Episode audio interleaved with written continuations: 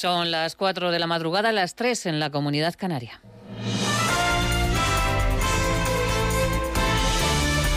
Noticias en Onda Cero.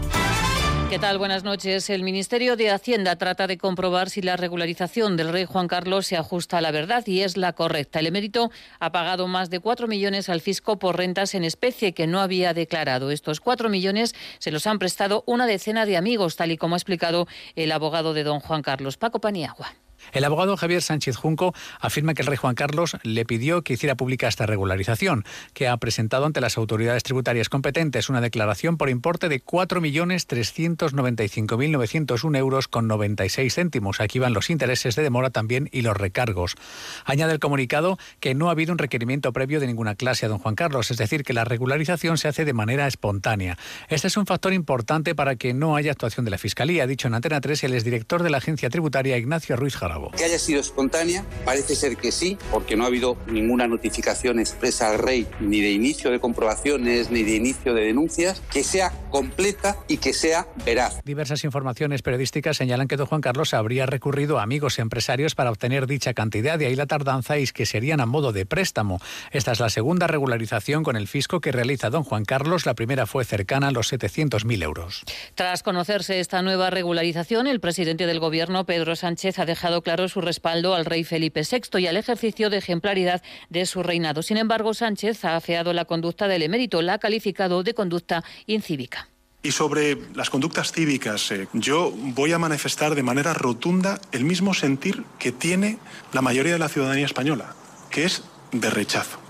Siento el mismo rechazo que la mayoría de la ciudadanía española frente a estas conductas incívicas que estamos conociendo en los medios de comunicación. Desde Ciudadanos, su líder Inés Arrimadas ha dicho que la conducta del emérito ha sido decepcionante y desde Unidas Podemos, Jaume Asens pone el acento en que don Juan Carlos pueda esquivar la acción de la justicia. Nos eh, preocupa que ante la pasividad de Hacienda el rey emérito pueda esquivar otra vez la acción de la justicia regulando un fraude millonario, dos días después de que su hijo aquí en el Congreso hablara del comportamiento ejemplar de él. Muy claro se ha expresado el presidente de la Comunidad de Cantabria, Miguel Ángel Revilla, que afirma que don Juan Carlos ha cometido evasión fiscal. Es una desmoralización la que, la que nos entra, que haya gente que quiera tapar lo que ya es una evidencia. Y la evidencia es que como poco es un evasor fiscal. Del exterior les contamos que en Quito la policía esta madrugada ha dispersado con gases lacrimógenos una manifestación ante la sede del Consejo Nacional Electoral. Los concentrados exigen un recuento de los votos de las elecciones del pasado día 7. Y en Guatemala ha sido detenido el rector de la Universidad Pública y cuatro abogados acusados por manipular y apañar la elección de 230 jueces durante dos años. Momento ya para conocer los números de la suerte. En el sorteo Euromillones los números de la suerte han sido para el 6, 12, 22, 29 y 33 estrellas para el 6 y para el 11. De momento solo hay un acertante que va a cobrar 210 millones de euros. Y en el sorteo de la 11 el cuponazo ha correspondido al número 46.556 de la serie 70. Actualidad del deporte, Jorge Infer. En el primer partido de la jornada, el Levante y el Athletic han empatado a uno en tierras levantinas. Por otro lado, uno de los partidos del día tendrá lugar a las cuatro y cuarto de la tarde de este sábado entre el Sevilla y el Barcelona. El Barça quiere seguir soñando con la Liga y no le quedará otra que alzarse con los tres puntos en el Ramón Sánchez Pijuán. El entrenador del Sevilla, Julen Lopetegui, ha dicho que se espera al mejor rival. Espero mañana un gran equipo, un gran equipo como es el Fútbol Club Barcelona, eh, con futbolistas extraordinarios, un entrenador que les conoce bien y con el mejor jugador del mundo. Otro de los partidos más destacados de la jornada es el Getafe Valencia a las 9 de la noche. La salvación se antoja primordial para ambos equipos que se enfrentarán en el feudo azulón. Y en Euroliga, el Asbel ha derrotado al Barça en el Palau por 69 a 76 y amenaza con meterse de lleno en la lucha por los playoffs. Nueva cita con la información cuando sean las 5 de la mañana, las 4 en la Comunidad Canaria y todas las noticias las vamos actualizando al minuto en ondacero.es. Síguenos por internet en ondacero.es.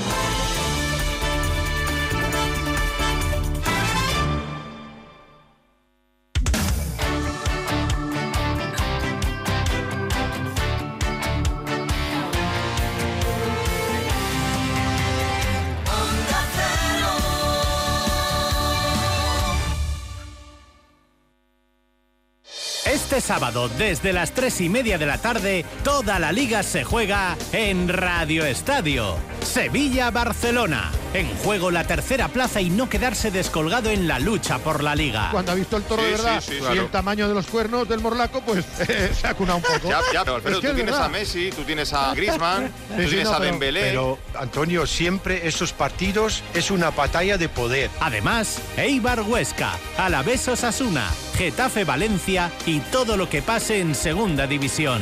Este sábado, desde las tres y media de la tarde, vive toda la liga en Radio Estadio, con Antonio Esteba y Javier Ruiz Taboada. Te mereces esta radio. Onda Cero, tu radio.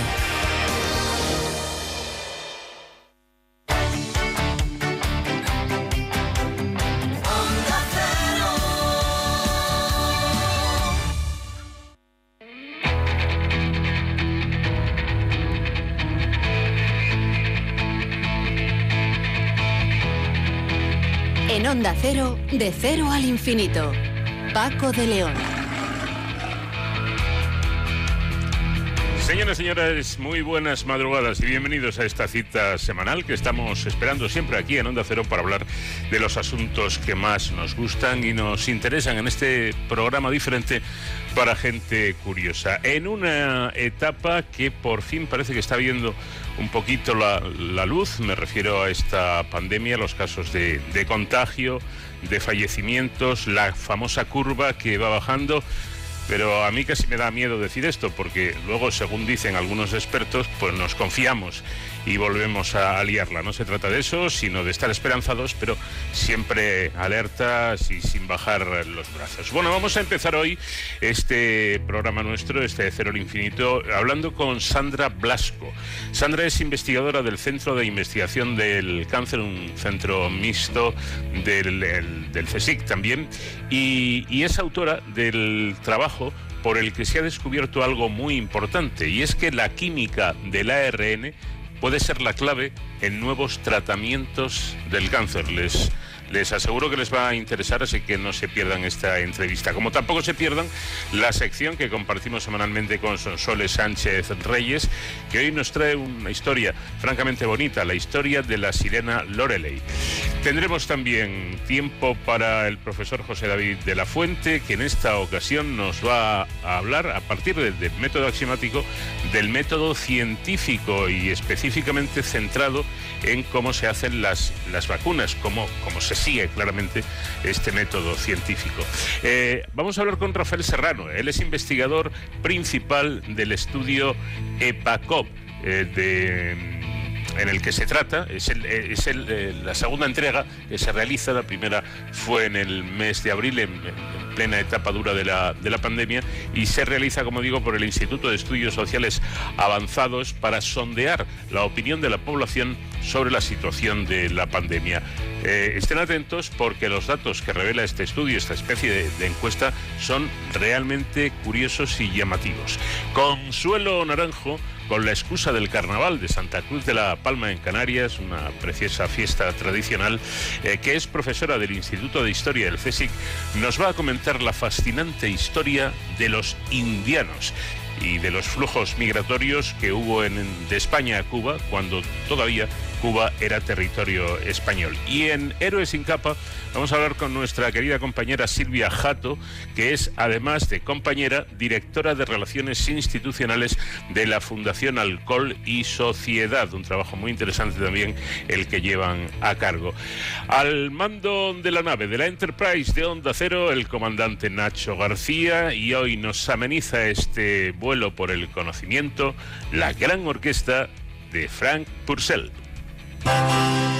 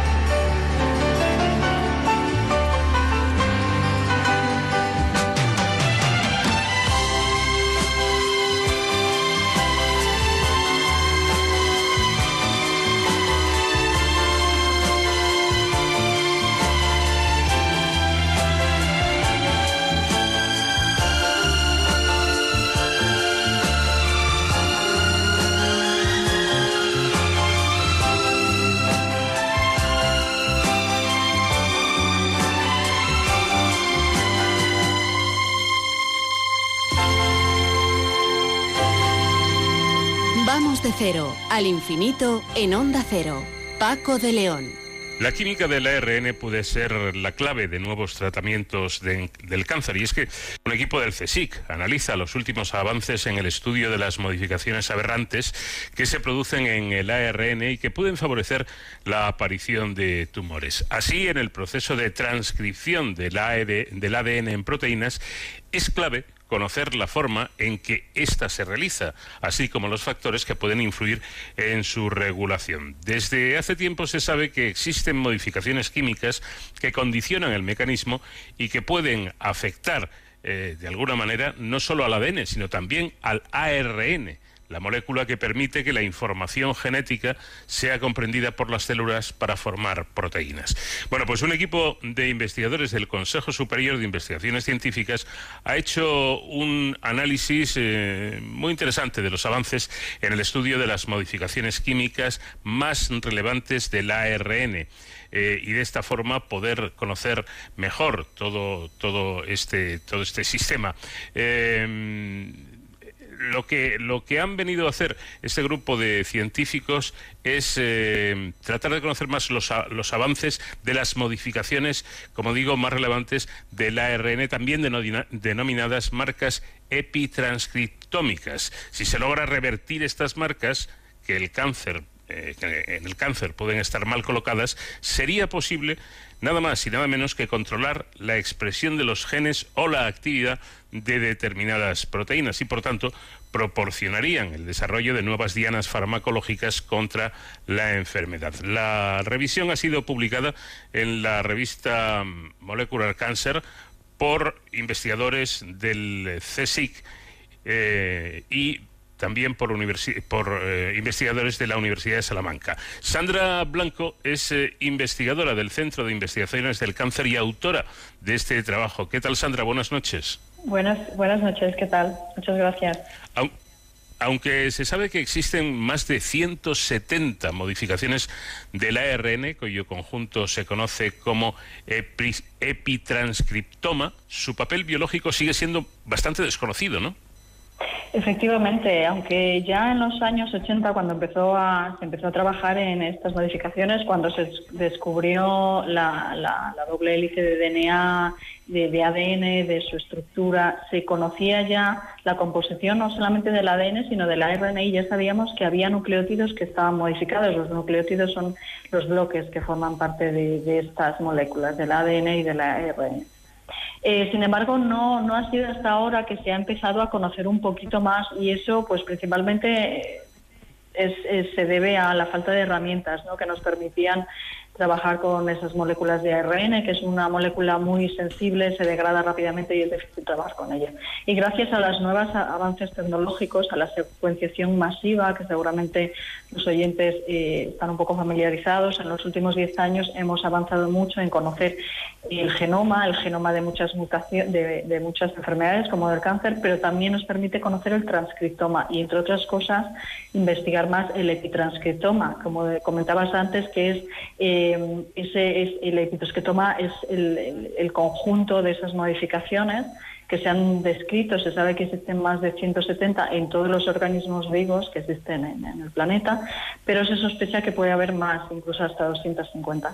Y desconocemos eh, la función fisiológica de la gran mayoría de ellas. Empezamos en la última década, hemos avanzado muchísimo en, en una de ellas que es la más, la más abundante en el RNA mensajero, que digamos que es el decodificador del código genético. Aunque hay otros RNA que son muy importantes para la perfecta decodificación y que también están modificados y, todavía se desconoce cuál es la función exacta, si, de alguna manera esas modificaciones consiguen que esos ARNs funcionen mejor o peor, digamos, no es como una especie de botón que les permite cambiar eh, y funcionar mejor o peor.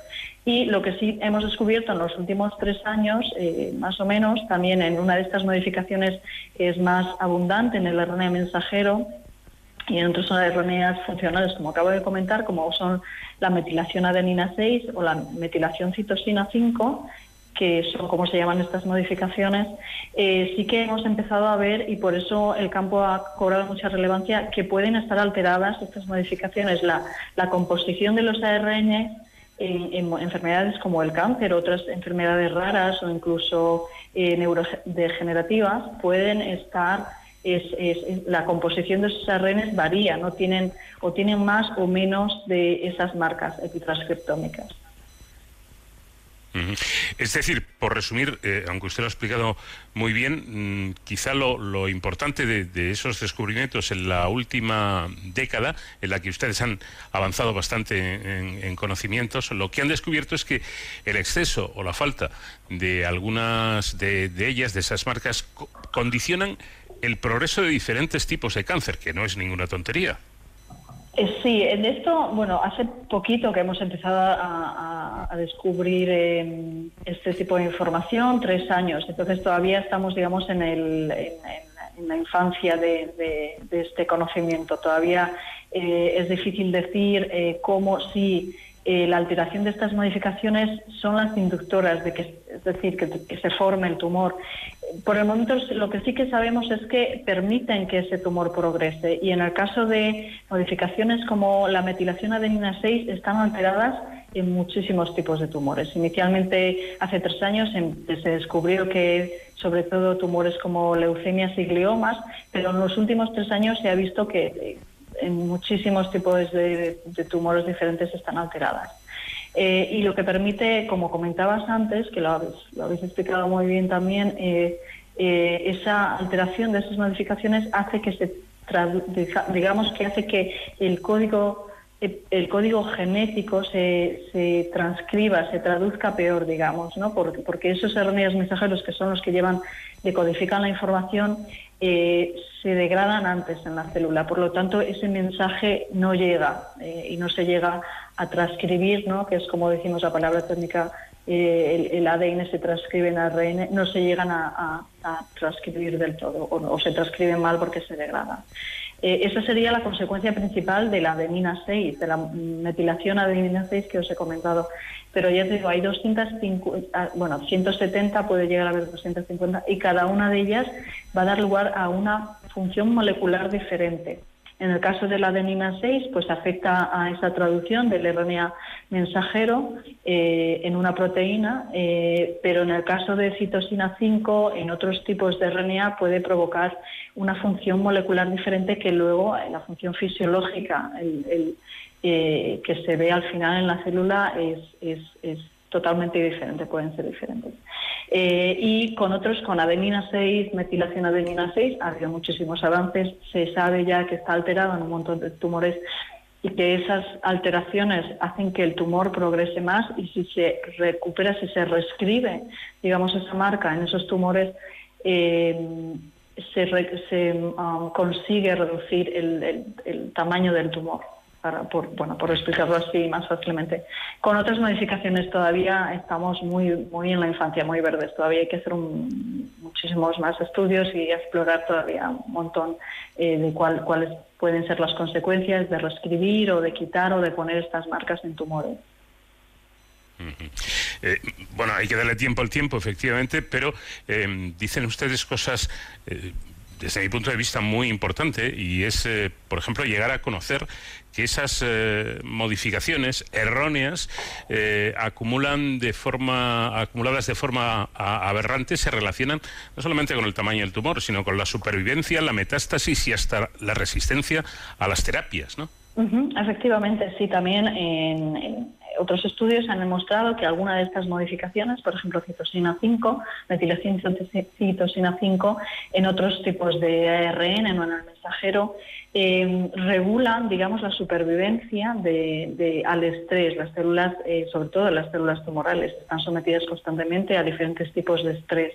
No el estrés que conocemos, eh, el estrés de ir corriendo todos los días por la mañana, pero, por ejemplo, falta de nutrientes, falta de oxígeno, Eh, eso es eh, los principales tipos de estrés ¿no? a los que pueden estar sometidas las células. Y las células tumorales están constantemente sometidas a este tipo de estrés y a otros que les añadimos. Los quimioterapéuticos no dejan ser un tipo de estrés ¿no? que se les añade eh, ¿no?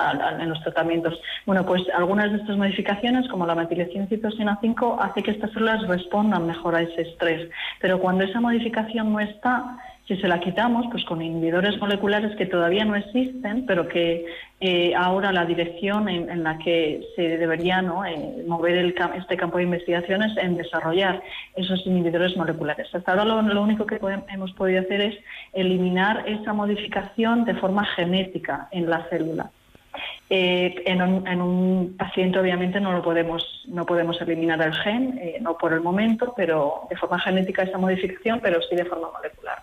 Entonces, si eliminamos esta modificación, lo que eh, se consigue es que eh, puedes eliminar muchísimo mejor porque las células tumorales porque son, se hacen más sensibles a quimioterapéuticos. Esto, por ejemplo, lo vimos en, un estudio que hicimos nosotros en el laboratorio que fue publicado hace unos años.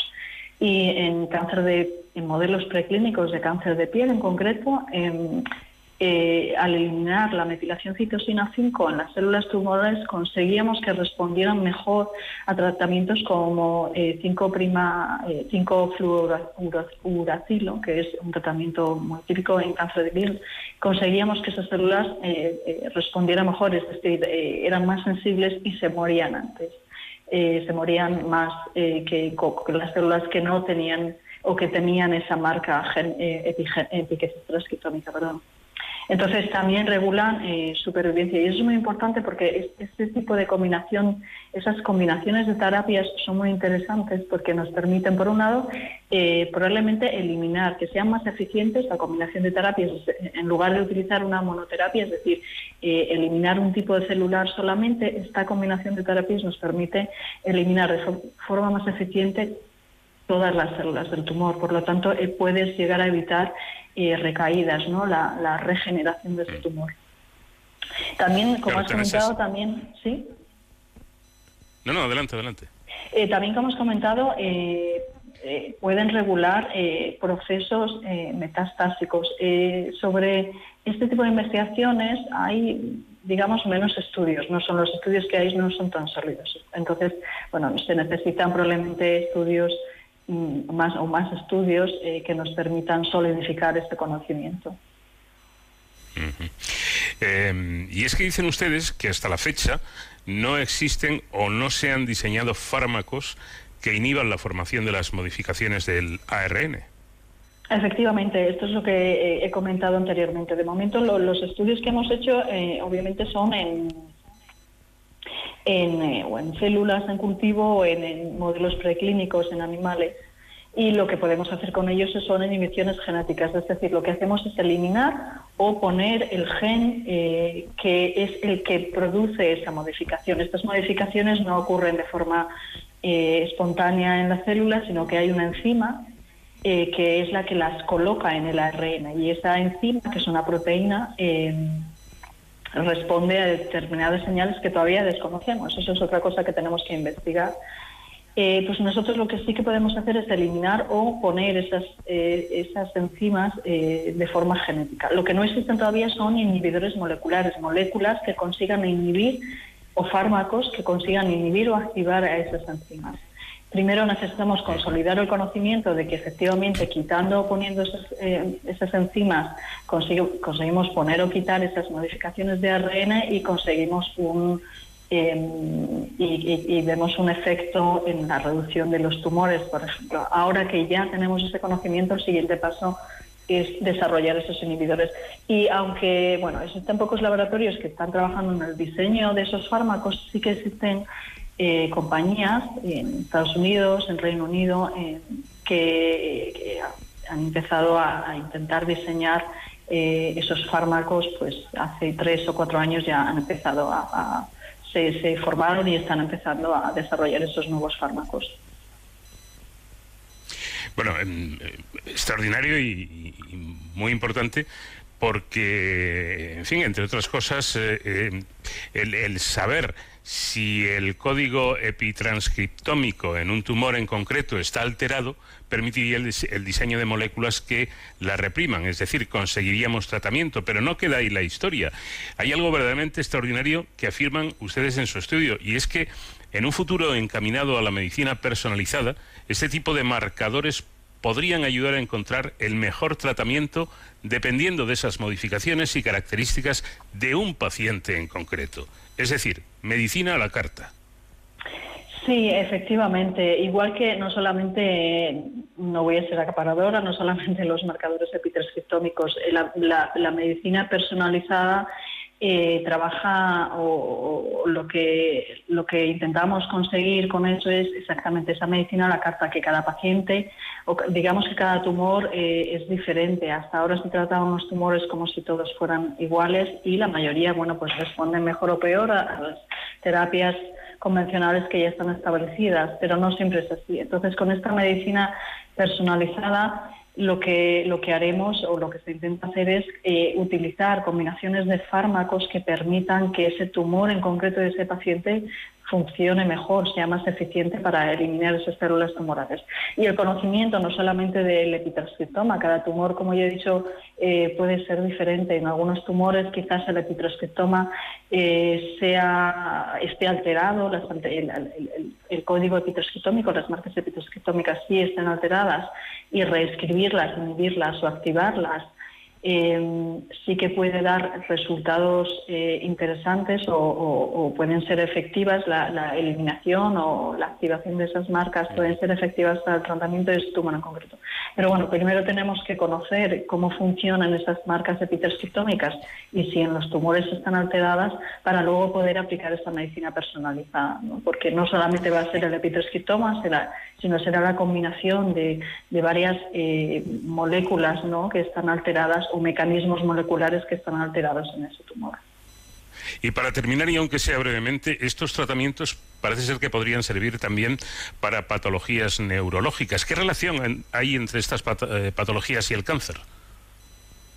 Eh, pues eh, muchas de, como he comentado, como he comentado anteriormente, una de las conexiones, la verdad es que, bueno, nosotros estuvimos trabajando, como he comentado anteriormente, en esta modificación metilación citosina 5 e inicialmente encontramos que estaba alterada en, en enfermedades del neurodesarrollo o neurodegenerativas Em, en las cuales en, ese caso lo que ocurría en esas células es que esa alteración estaba esa perdón esa marca epitranscriptómica estaba disminuida y esas células estaban eran más sensibles al estrés durante el desarrollo embrionario durante el desarrollo del sistema nervioso pues eh, pueden ocurrir eh, procesos de estrés por ejemplo hipoxia falta de oxígeno eh, y creemos que esa falta, esa, ese incremento de estrés durante estas etapas del desarrollo eh, en, células que son más sensibles al estrés, como las células que les puede faltar esta marca epitoscriptómica, eh, puede dar lugar a pues, más muerte celular o células que finalmente no se desarrollan perfectamente, dando lugar a esos defectos de neurodesarrollo o en, en adultos enfermedades neurodegenerativas. En cáncer ocurre lo mismo. En cáncer las células están expuestas constantemente a diferentes tipos de estrés, como he comentado antes, pero, normalmente las células tumorales tienen mecanismos que les permiten sobrellevar eh, este tipo de estrés mucho mejor. Entonces, una de las conexiones probablemente sean esa regulación de esa supervivencia celular. Pues interesantísimo todo esto. Sandra Blanco, investigadora del Centro de Investigación del Cáncer y autora de este trabajo. Muchísimas gracias por habernos atendido y enhorabuena. A vosotros, muchas gracias. Buenas noches.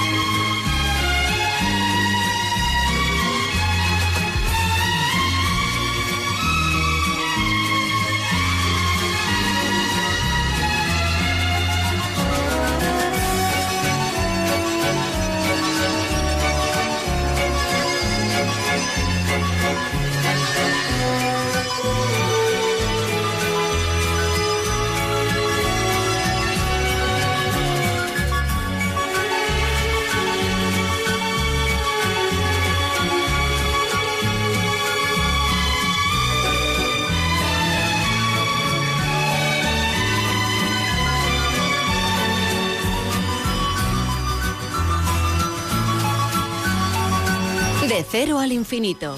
Onda Cero.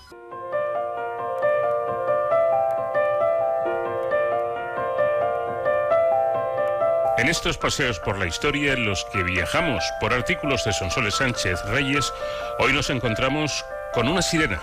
Sonsoles, ¿qué tal? Buenas noches. Buenas noches, Paco. Y es que no es posible visitar las bellas tierras surcadas por el río Rin en Alemania sin quedar cautivado por la célebre leyenda que cuentan los habitantes del lugar. La historia de la famosa sirena Lorelei. El mito existe desde hace siglos, pero fueron Heinrich Heine con sus versos de 1824, junto a la melodía que les puso Friedrich Schilschach en 1837, quienes la hicieron mundialmente conocida. Lorelei proviene de los antiguos vocablos lurel, en dialecto del Rin murmurar, y lai, un término celta que significa roca. Por ello, el nombre etimológicamente querría decir roca murmuradora, posiblemente aludiendo al murmullo del río o de una cascada existente en la zona, rumor amplificado por el eco que produce la propia roca. Otras teorías ligan el nombre con los numerosos accidentes de navegación en el punto, combinando el verbo alemán loern, estar al acecho, para obtener la traducción roca que acecha. La roca Lorelei se sitúa cerca del pueblo de Sankt Warhausen, entre las cordilleras de Taunus y Hunsrück, en el valle superior del Medio Rin, una zona declarada Patrimonio de la Humanidad por la UNESCO en junio de 2002 por su bonito paisaje, los pintorescos pueblos de las orillas, los viñedos y bodegas en las márgenes del río y los castillos de hace siglos en lo alto de los promontorios. Este valle, con estrechos meandros y angostos caminos, es el escenario perfecto para la misteriosa leyenda. La ruta de los castillos del Valle del Rin, también conocida como el Rin Romántico, cubre un tramo de 65 kilómetros de longitud entre las ciudades de Bingen am Rhein y Koblenza, en el estado federal de Renania-Palatinado, en Alemania. Cuando el Rin forma una sinuosa curva, la roca Lorelei aparece ante la vista con sus 130 metros de altura, sus paredes verticales de piedra y los árboles que abarrotan sus laderas. El río allí tiene hasta 82 pies de profundidad y solo 371 pies de ancho. Debido a que este área es tan profunda y estrecha, es uno de los lugares más peligrosos del cauce en una de las vías fluviales más transitadas de Europa. En esta zona del Rin, las corrientes de agua son fuertes y la curva que ha de trazarse para sortear la roca es muy pronunciada, por lo que no era extraño que en tiempos antiguos los marineros sufriesen naufragios. Seguramente estos comenzaron la leyenda de la sirena que en el romanticismo fue resucitada por el folclore alemán. No se trataba solamente de un lugar de tránsito arriesgado para las barcas de madera medievales. También en la actualidad su navegación requiere pericia, a juzgar por el accidente que tuvo lugar en el preciso punto de la roca Lorelei el 13 de enero de 2011, cuando el carguero Waldhof que transportaba 2.400 toneladas de ácido sulfúrico, se hundió con el resultado de dos miembros de la tripulación desaparecidos y la nave bloqueando el tráfico de barcos en el río durante muchos días y causando problemas logísticos y de abastecimiento para numerosas compañías. El nombre de Lorelei aparece por primera vez en una balada romántica escrita por el poeta Clemens Brentano en 1801. En esta balada, Lorelei es una bella mujer proveniente de Bacharach, que debido a la infidelidad de su amado decide retirarse a un convento. En el trayecto se detiene en el acantilado para admirar el palacio de su enamorado. Cuando lo ve abandonado el lugar, se arroja en un acto de desesperación a las aguas debajo de ella, perdiendo la vida. En el cuento de hadas del Rin de 1810, Brentano varió el tema siendo Lorelei una sirena de ropas blancas sentada en lo más alto de la roca, cepillando sus largos y dorados cabellos, llena de rencor por una infidelidad, por lo que causaba la muerte a los navegantes que cruzaban el río. Con su belleza y un canto embriagador, su brillante figura atraía a los jóvenes desapareciendo cuando estos comenzaban a escalar las rocas del acantilado para alcanzarla, y ellos acababan precipitándose al abismo y ahogándose en las profundas aguas del Rin. Otros marinos, embelesados con su voz, se dejaban llevar hasta las puntiagudas rocas de la base de la montaña, donde naufragaban y a menudo perdían la vida, mientras la sirena sonreía, peinando su cabellera rubia como si disfrutara del espectáculo. Una de las víctimas de Lorelai fue Ronald, un apuesto joven, hijo de un noble de alto rango del lugar. El muchacho supo de esta misteriosa doncella y sintió un deseo irrefrenable de conocerla. Se excusó ante su padre diciéndole que se marchaba de caza y cuando llegó a orillas del río convenció a un viejo marinero para que le acercase al acantilado. Este no estuvo de acuerdo, pero ante la insistencia del joven terminó por ceder. La barca llegó a las rocas cuando el sol se ocultaba tras las montañas y la noche empezaba a invadir todo. El viejo barquero divisó la blanca figura de la joven en lo alto del acantilado y avisó a Ronald. El joven se quedó mirando la sobrenatural y maravillosa imagen de Lorelai, absorto. Ella caminaba sobre las rocas mientras peinaba su brillante cabello. A pesar de la oscuridad de la noche se podían observar su figura y su rostro. De sus labios comenzó a nacer un canto tan sublime como jamás había oído mortal alguno. Sus miradas se cruzaron, lo que causó tal embeleso en Ronald que olvidó que se encontraba en la barca y partió en dirección a Lorelei, perdiendo la vida al ser tragado por las aguas. Una terrible tormenta se desató en ese momento y el viejo barquero comenzó a rezar. Los truenos cesaron y solo quedaron el susurro de las olas y el lejano canto de Lorelei. Cuando el padre del joven se enteró de la muerte de su hijo, ordenó a sus hombres que le trajeran a la asesina. Al día siguiente, un barco con cuatro soldados cruzaba el Rin para subir al acantilado y arrojar a la seductora desde las rocas para que terminase ahogada en las aguas del río, como había muerto Ronald. Al anochecer, los soldados rodearon el acantilado y comenzaron a escalar por la ladera. Entonces, una niebla dorada cubrió la cima de las rocas y en medio de ella apareció Lorelai. En su rostro se vislumbraba una sonrisa. Lorelai se arrancó el collar de perlas que llevaba en su cuello y lo arrojó al río. Una tormenta se desencadenó y las aguas del río se tornaron turbulentas. Dos enormes olas con forma de caballo se llevaron a la joven a las profundidades del Rin. El cuerpo sin vida de Ronald apareció poco después a las orillas del río. Lorelai no volvió a ser vista y solo quedó el eco de su canto en el acantilado que lleva su nombre. Hoy en día, una estatua de bronce de la sirena en la roca, de 3,3 metros de altura, obra de la escultora rusa Natasha Alexandrova, princesa Yusupov, instalada en 1983, recuerda la leyenda de este mágico paisaje. Las historias de sirenas, esos eh, seres bellos pero muy peligrosos que muy peligrosos que atraían a los marinos y que a veces incluso les hacían perder la vida. Gracias como siempre, Sensoles. Hasta la próxima semana. Hasta la próxima semana. Un abrazo, Paco. De cero al infinito.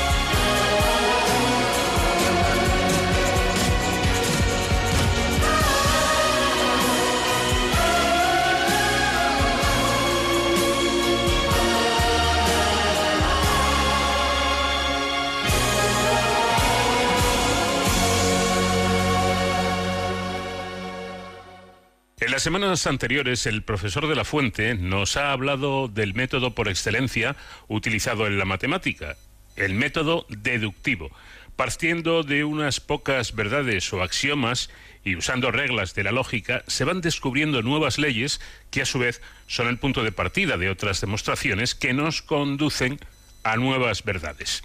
Bueno, este método usado por Euclides en el siglo V a.C. le permitió demostrar toda la geometría conocida, conocida entonces, a partir de cinco simples axiomas. Si estos eran verdaderos, como la evidencia así lo afirmaba, sus consecuencias, mediante razonamientos lógicos, también lo serían. Si Euclides dedujo de esta manera sistemática la geometría clásica, ¿por qué no usar este método para deducir toda la matemática? Bueno, pues esta es la pregunta que David Hilbert lanzó en 1900. En este intento, Bertrand Russell y Alfred Whitehead publicaron en la segunda década del siglo XX sus Principia Matemática. Pero en 1931, un jovencito de tan solo 25 años, Carl Gödel, publicó una tesis doctoral en la que echó por tierra las esperanzas de un proyecto tan ambicioso y atractivo, porque concluyó que el método de Euclides es incompleto si se quiere abordar al menos la aritmética de los números naturales. Siempre habrá proposiciones que Gödel denominó indecidibles cuya verdad o falsedad no es posible deducir.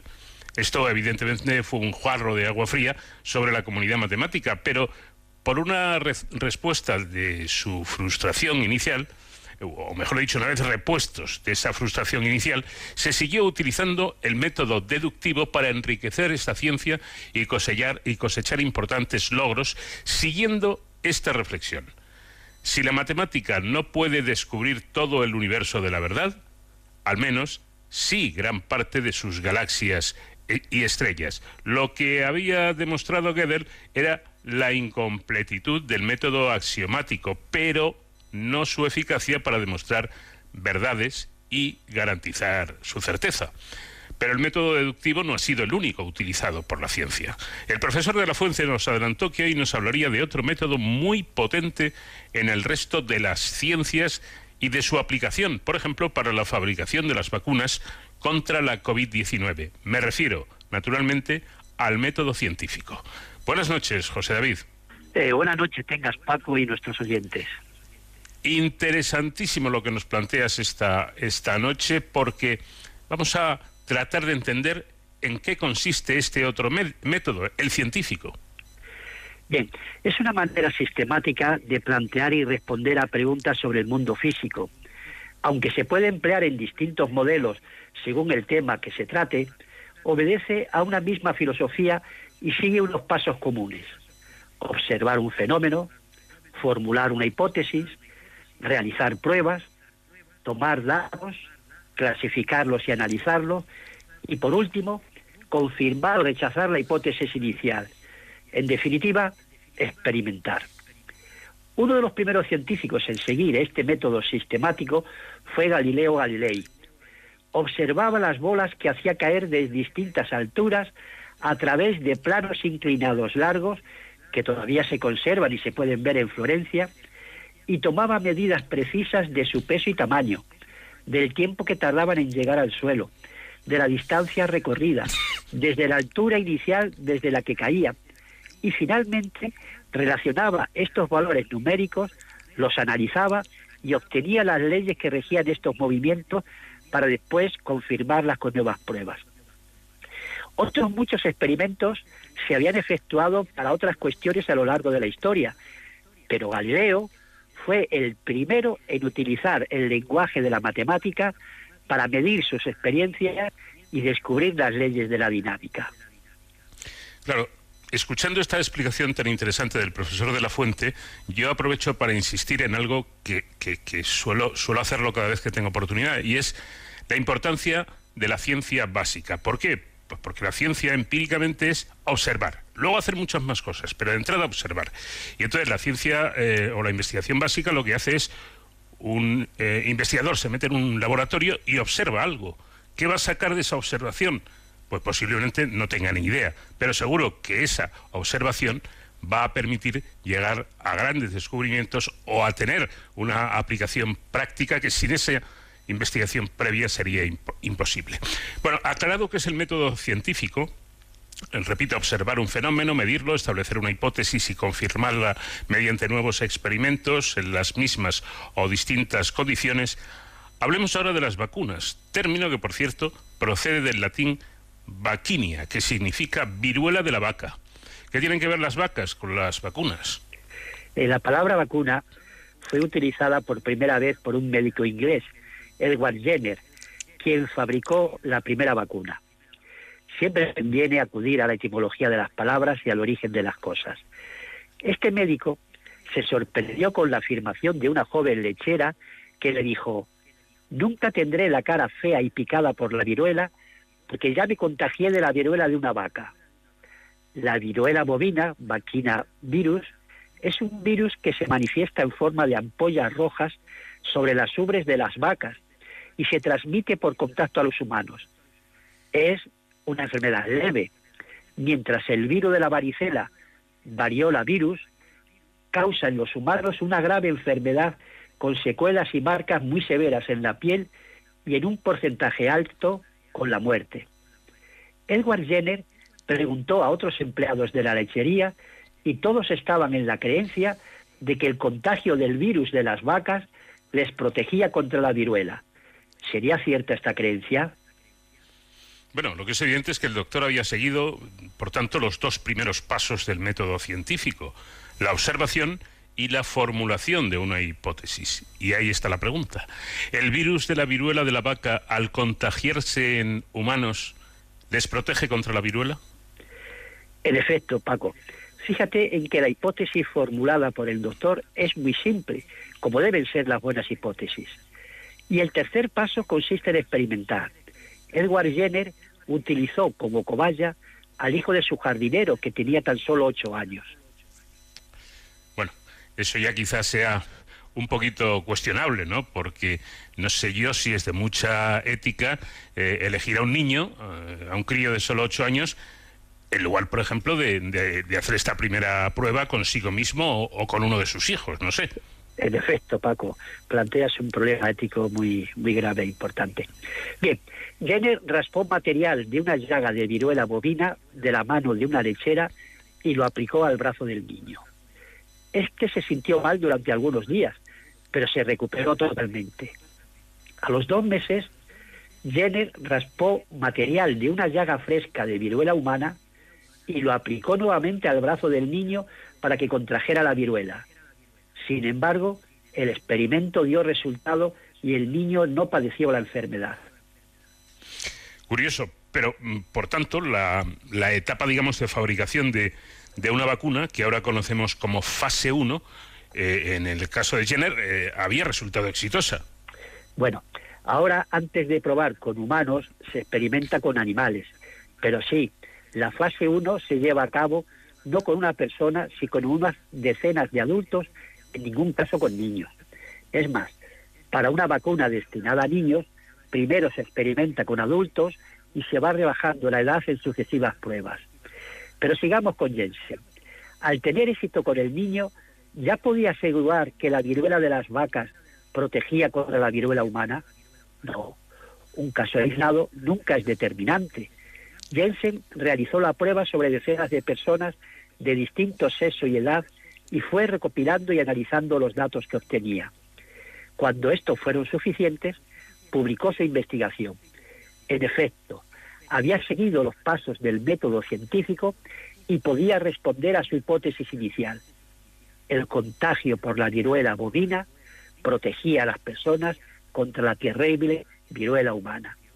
Este trabajo lo presentó ante la Real Sociedad Británica, pero como el médico no conocía la razón de la eficacia de su método, los miembros de esta institución exigieron más pruebas. Jenner estaba tan convencido de su descubrimiento que siguió experimentando con personas, entre ellos niños como su hijo, en esta ocasión su hijo, de 11 años. Sin embargo, le llovían muchas críticas de colegas suyos hasta que la verdad de su método se impuso en la realidad y así terminó por convertirse en uno de los médicos más famosos de su época. Incluso el Parlamento británico le obsequió con una suma importante de dinero por su contribución a la humanidad. Bueno, en la, en la fase 2 de las eh, vacunas para la COVID se ha experimentado sobre una muestra de cientos de personas voluntarias, mientras que la, en la fase 3 los voluntarios empleados han sido decenas de miles, entre 30.000 y 50.000. En estas fases se ha empleado el método ciego de, dividir a la muestra de, voluntarios en dos grupos denominados grupo experimental, a quienes se le aplica realmente la vacuna, y el grupo control, a quienes se suministra un placebo, es decir, una sustancia salina e inocua. Este método se conoce como doble ciego, porque cada voluntario y el personal que suministra la dosis desconocen, tanto unos como otros, si están en un grupo o en el otro. ¿El doctor que hoy protagoniza, protagoniza nuestra historia aplicó este método? Pues sinceramente no lo sé, Paco. Imagino que a los adultos solicitaría su autorización, informándoles previamente de los buenos resultados anteriores. En cualquier caso, creo que la ética en estas investigaciones es una cuestión a tener muy en cuenta y que daría lugar a una reflexión profunda. La viruela, como epílogo, sobrevivió durante muchos años al doctor Jenner, pero la vacuna fue mejorada por científicos como Luis Pasteur. Una campaña mundial de vacunación fue reduciendo año tras año los casos hasta que en 1980, repito, en 1980, la Organización Mundial de la Salud declaró que el mundo estaba libre de la terrible viruela que durante tantos siglos había azotado a la humanidad. Bueno, pues una, una, historia, una historia como les prometía muy, muy interesante, muy, muy curiosa y que tiene que ver mucho con la actualidad. Eh, lo importante y como conclusión, a mi modesto entender, y es eh, solo mi opinión, eh, que nos concienciemos todos, que perdamos el miedo a, la, a las vacunas en general y a la vacuna de la COVID 19 en particular. Que nos vacunemos todos. Hay quien dice por solidaridad. Sí, también. Pero yo antes que la solidaridad pondría la inteligencia. Es decir, hay que vacunarse porque quien se vacune va a tener muchísimas menos probabilidades de contagiarse que aquel que no lo haga. No sé si estás de acuerdo conmigo, profesor. Totalmente, totalmente con tu opinión y así animo a todos los oyentes a que se vacunen cuando les corresponda por el bien, como tú decías, de cada uno y por solidaridad con los demás. Pues nada más, pero la próxima semana estaremos siempre atentos y esperando todo esto que nos explica y nos cuenta maravillosamente bien nuestro querido profesor de la Fuente. Gracias, José David, y un fuerte abrazo. Un buen abrazo para ti, Paco, y todos nuestros oyentes. Vamos de cero al infinito en Onda Cero. Paco de León.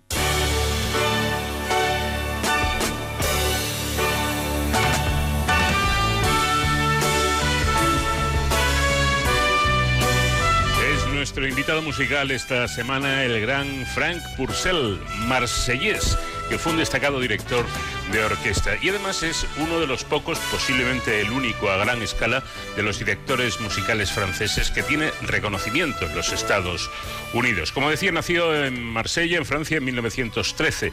Su relación con la música empezó con su padre, que era técnico de la Marina francesa y también músico. Y su padre decidió ponerle, ponerle Frank en honor a César Frank, un francés de origen belga que fue organista. Eh, el segundo nombre de Frank Fran Purcell es Marius. A los seis años entró en el Conservatorio de Marsella para estudiar violín y percusión general debido a su gran afición al creciente popular género de la época que era el jazz. Después fue al Conservatorio Nacional de París. Sus trabajos se basan en la percusión y en las cuerdas, sobre todo el violín, empezando su carrera precisamente como solista de este instrumento. En 1939 se casó con Odette y tuvieron una hija, Françoise Purcell, que cuida, se encargó de cuidar el legado musical de su padre. En 1952 emigró a Estados Unidos, pero regresó al año siguiente para grabar las canciones Blue Tango y Limelight. En 1954 grabó su primer álbum con la compañía Marconi, al que pronto siguieron otros ocho más en tres años. Se ganó al público estadounidense con su, eh, su interpretación de la célebre y casi sagrada Only You en 1999, que le valió un disco de oro. En 1958 empezó a grabar música clásica dirigiendo incluso a la Orquesta Sinfónica de Londres o a la Orquesta de la BBC. Años antes, en 1956 y hasta el 72, fue el director de orquesta del Festival de Eurovisión, con dos excepciones en el año 57 y 68. Cuatro de las canciones que dirigió le valieron el triunfo a Francia, que se convirtió así en el país más exitoso en los primeros años del Festival Europeo, hasta que Luxemburgo igualó sus cuatro victorias en el año 74. Compuso en 1975 el tema Concorde, una, una ocasión del vuelo inaugural del hasta hoy único avión de pasajeros supersónico pedido expresamente por Air France. Otro tema consagrado fue Sir Duke, compuesto por Stevie Wonder. Purcell grabó hasta 1995 con la compañía EMI, alcanzando los 250 álbumes y más de 3.000 canciones compuestas. Falleció el 12 de noviembre de 2000 a causa de la enfermedad de Parkinson en Neuilly-sur-Seine, cerca de París.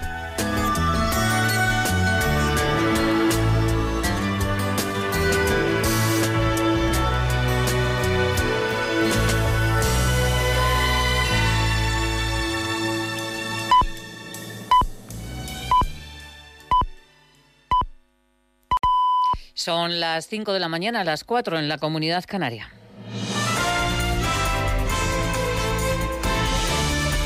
Noticias en Onda Cero.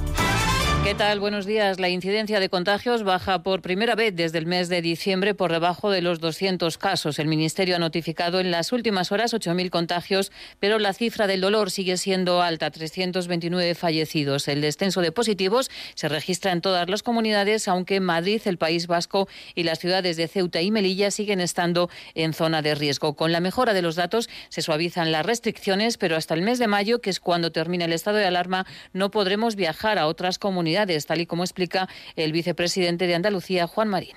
Las previsiones son de que realmente tengamos en eh, los primeros días de mayo ya pues un nivel de contagio que esté por debajo de los 50 casos por cada 100.000 habitantes. Y con una población que pudiera llegar el caso de que también en esa fecha, finales del mes de mayo, pues podamos tener aproximadamente un 50% de la población inmunizada.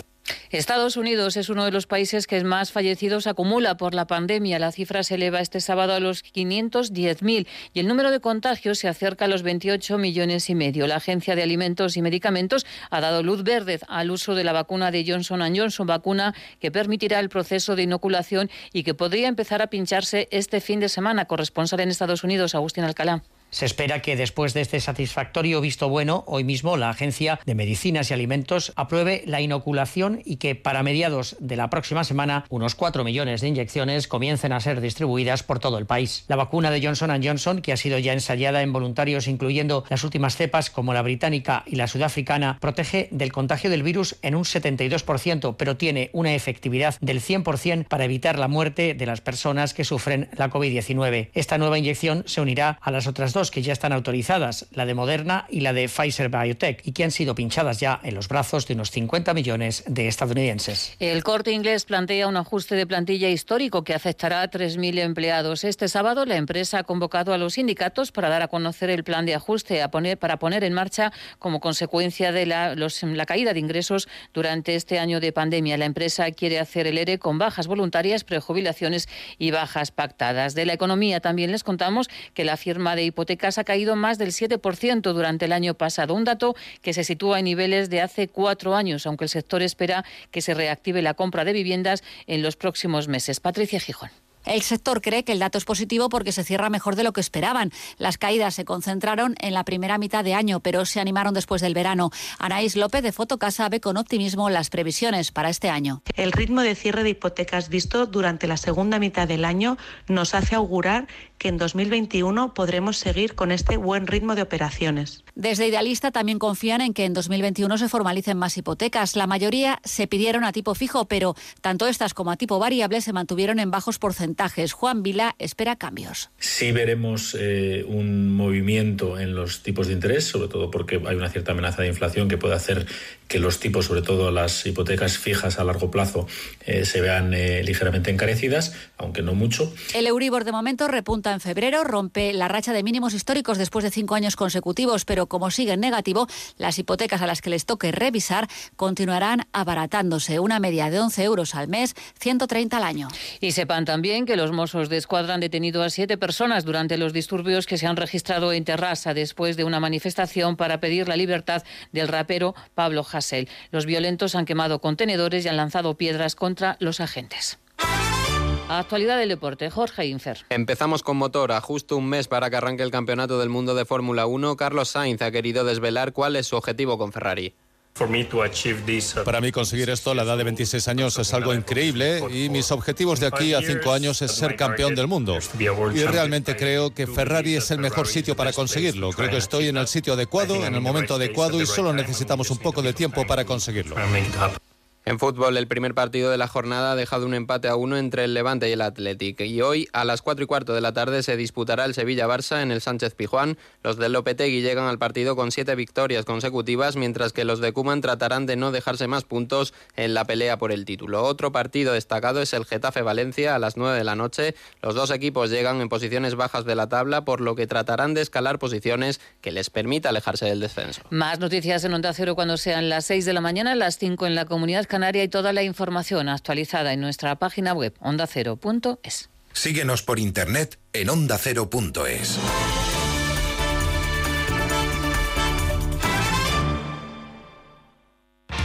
Los fines de semana nos juntamos en familia en Como el perro y el gato, porque una mascota es uno más de la familia. ¿Qué edad tienes, Hugo? Eh, 13 años. Escúchame, ¿tenéis mascotas? Un periquito y dos tortugas. Nuestro gato que se llama Puscas, nos ha ayudado mucho, pero mucho, somos muy mayores. Viva mi gato y viva todos los perrunos, gatunos. Una se llama Cora, el otro Susto, Pulgi y el otro es Ticonín. Cuatro chihuahuas. ¿Cuatro chihuahuas? Ándale, güey. Como el perro y el gato, un programa para todos. Entretenido, interesante, divertido, para aprender, consultar y sobre todo pasar un buen rato. Sábados a las 3 de la tarde, domingos a las 2 y media y cuando quieras, en la app y en la web de Onda Cero. Patrocinado por Menforsan, los especialistas en cuidados, higiene y cosmética natural para las mascotas. Te mereces esta radio. Onda Cero, tu radio. Este sábado, desde las tres y media de la tarde, toda la liga se juega en Radio Estadio. Sevilla-Barcelona. En juego la tercera plaza y no quedarse descolgado en la lucha por la liga. Cuando ha visto el toro de verdad y el tamaño de los cuernos del morlaco, pues se ha cunado un poco. Ya, ya, pero, tú tienes a Messi, tú tienes a Griezmann, tú tienes a Dembélé. Pero, Antonio, siempre esos partidos es una batalla de poder. Además, Eibar Huesca, Alavés Osasuna, Getafe Valencia y todo lo que pase en Segunda División. Este sábado, desde las tres y media de la tarde, vive toda la liga en Radio Estadio, con Antonio Esteba y Javier Ruiz Taboada. Te mereces esta radio. Onda Cero, tu radio.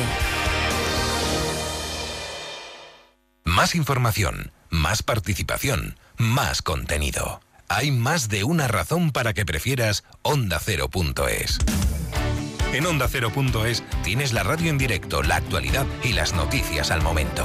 Y por supuesto, lo mejor y más destacado de cada programa, para que puedas escucharlo donde y cuando quieras. Onda Cero.es. Más y mejor.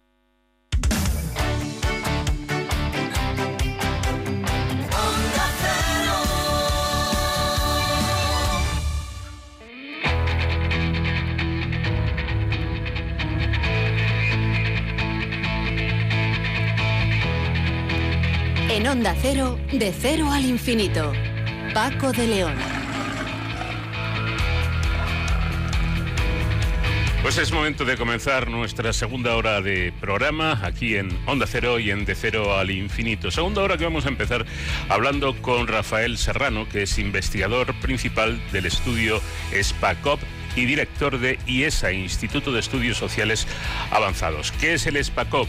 Bueno, pues es, eh, es un estudio, es una encuesta para sondear la opinión de la población sobre la situación pandémica que vivimos, eh, cómo, ve la sociedad, cómo ven eh, las personas, los, los ciudadanos, pues cómo se está gestionando esta pandemia y si se vislumbra ya una salida. Con Consuelo Naranjo y con la excusa del Carnaval de Santa Cruz de La Palma en Canarias, vamos a hablar de la fascinante historia de los indianos y de los flujos migratorios que hubo en su momento de España a Cuba, cuando Cuba era territorio español. Ese carnaval, que lógicamente este año no, ha podido celebrarse, eh, rememora cuando los indianos venían de vuelta de Cuba a las Islas Afortunadas. Y en Héroes sin capa hoy hablaremos con Silvia Jato, conocida periodista y presentadora, eh, que además de ser compañera de los medios de comunicación es la directora de, la, de Relaciones Institucionales de la Fundación alcohol y sociedad. Y por supuesto, seguiremos disfrutando hasta el final del programa de la música de nuestro invitado de esta semana, que es el gran Frank Purcell.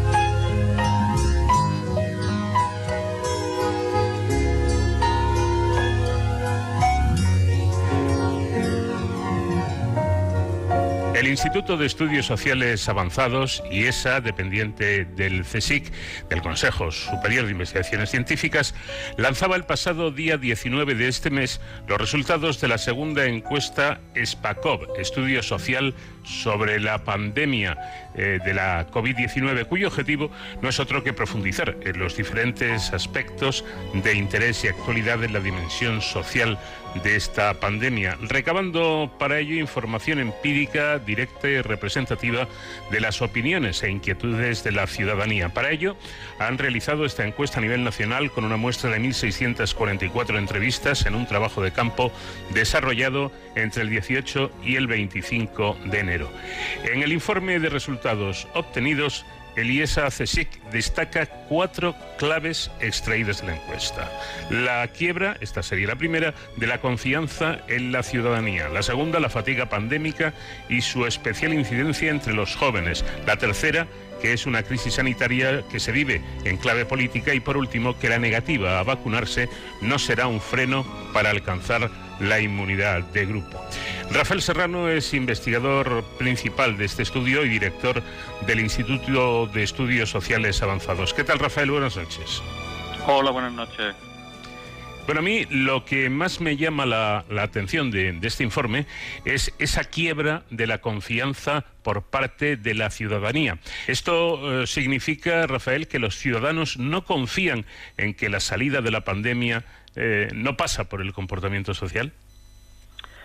Bueno, a nosotros también nos ha llamado la atención esta, esta situación, este dato que surge, sale del estudio. Eh, y nos llama la atención porque es un dato desde el punto de vista social de, muy importante. Eh, sobre todo si lo comparamos con, con, los resultados del primer estudio SPACOP. Eh, SPACOP 2 tiene un precedente que, es, que se hace en abril eh, justo cuando estábamos en un momento de confinamiento y, era en concreto la cuarta semana de confinamiento que fue la más dura de todas, ¿no? Eh, en ese momento se le preguntaba a los ciudadanos también eh, por instituciones, por el papel de distintos colectivos para afrontar en aquel momento la pandemia. Y en aquel momento consideraban que la ciudadanía era el elemento más importante para salir de la crisis. Eh, cuando volvemos a hacer esto tras 10 meses de, sufrir esta pandemia, de vivirla con enormes consecuencias sociales, como todos hemos podido notar, eh, lo que nos encontramos es justamente lo contrario, que los ciudadanos eh, han quebrado su confianza social y ya no consideran eh, que sea eh, la ciudadanía el, factor que nos va a ayudar a salir de la crisis. Hay una cierta sensación de fracaso colectivo para controlar la pandemia. Y esto no es un elemento menor, por cuanto eh, la confianza social es un elemento clave para el desarrollo de toda sociedad y nosotros diríamos que es un elemento clave de su capital social. Yo supongo que el tiempo pandémico, este largo tiempo pandémico, eh, ha hecho precisamente cuestionar la responsabilidad colectiva para contener la propagación del virus, pero para ser meridianamente claros, lo que se, eh, se desprende del estudio, de la encuesta, es que el ciudadano cree que la ciudadanía ya no tiene la culpa por su irresponsabilidad, que hay otros factores, que hay cosas que no se están haciendo bien por parte de, no sé, de, los políticos, por ejemplo, de las autoridades? No, no, no es eso lo que dice. El ciudadano dice que, que los ciudadanos, eh, o sea, que los demás eh, ya no confían en los demás para salir de la crisis. Es decir, lo que hay una percepción al contrario, hay una percepción de que eh, no somos capaces de salir de la crisis solo por nuestros medios. Eh, hay una, percepción de que los demás no cumplen. Y creo que además es una percepción que en cierto modo y si me permite la eh, bueno interpretación se ha eh, a la que se ha llegado, entre otras cosas, porque se ha puesto continuamente durante estos 10 meses el foco en el comportamiento ciudadano, olvidando que estamos en una pandemia, el que el problema es que tenemos una enfermedad, un virus con una transmisibilidad enorme, eh, y que ha hecho que cambie enormemente el comportamiento social. Eh, es dificilísimo, en 10 meses, te diría cualquier sociólogo antes de la pandemia, que es casi imposible cambiar nuestros comportamientos de una forma tan radical. Eh, sin embargo, hemos estado continuamente poniendo el foco en que no somos capaces, que la gente se salta las normas, que tal cuanto quizás casi ha pasado lo contrario. En términos reales, lo que hemos conseguido es eh, se han cumplido muchísimo las normas para ser tan cambiantes o tan estrictas con el modo de vida que tenemos habitualmente. No sé si me explico. Claro. sí, sí, perfectamente, perfectamente. Es decir, que, no consideramos eh, en general que lo estemos haciendo tan, tan bien los, los ciudadanos, las, esto, ha generado pues, una, una, una situación que es muy habitual en las políticas públicas, que en el sentido, casi todo el mundo cuando se le pregunta por algo dice que él se comporta mejor que los demás, ¿no? esto pasa, pasaba en abril y pasa ahora, pero esto digamos que es algo normal, todo el mundo sabe lo que él hace eh, y ve de los demás solamente lo que no hace. Eh, o solamente los que no lo cumplen. Ahora, en este caso es que la quiebra es enorme, es que él piensa que él todos eh, dicen que ellos han cumplido un poco menos esta Navidad que cumplían antes, ¿no? Eh, lo cual es un, ejercicio de sinceridad bastante importante. pero lo que sobre todo destaca es que dicen que los demás es que no cumplen nada y por lo tanto de ahí se deriva el que digan luego que no confían en que la salida de esta crisis va a ser por mm. los ciudadanos. La salida va a ser fundamentalmente por, perdón, eh, por la sanidad, los expertos y científicos y por la vacuna. Vamos, que son los demás los que tienen la culpa y no uno mismo. Otro punto muy lógico, a mi juicio, que destaca el informe, es la fatiga pandémica, especialmente entre la población más joven. y ojo, porque en este segmento, además, la población ha caído, eh, en la población ha caído la credibilidad de distintos colectivos. Eh, se cita incluso a los investigadores, a los científicos.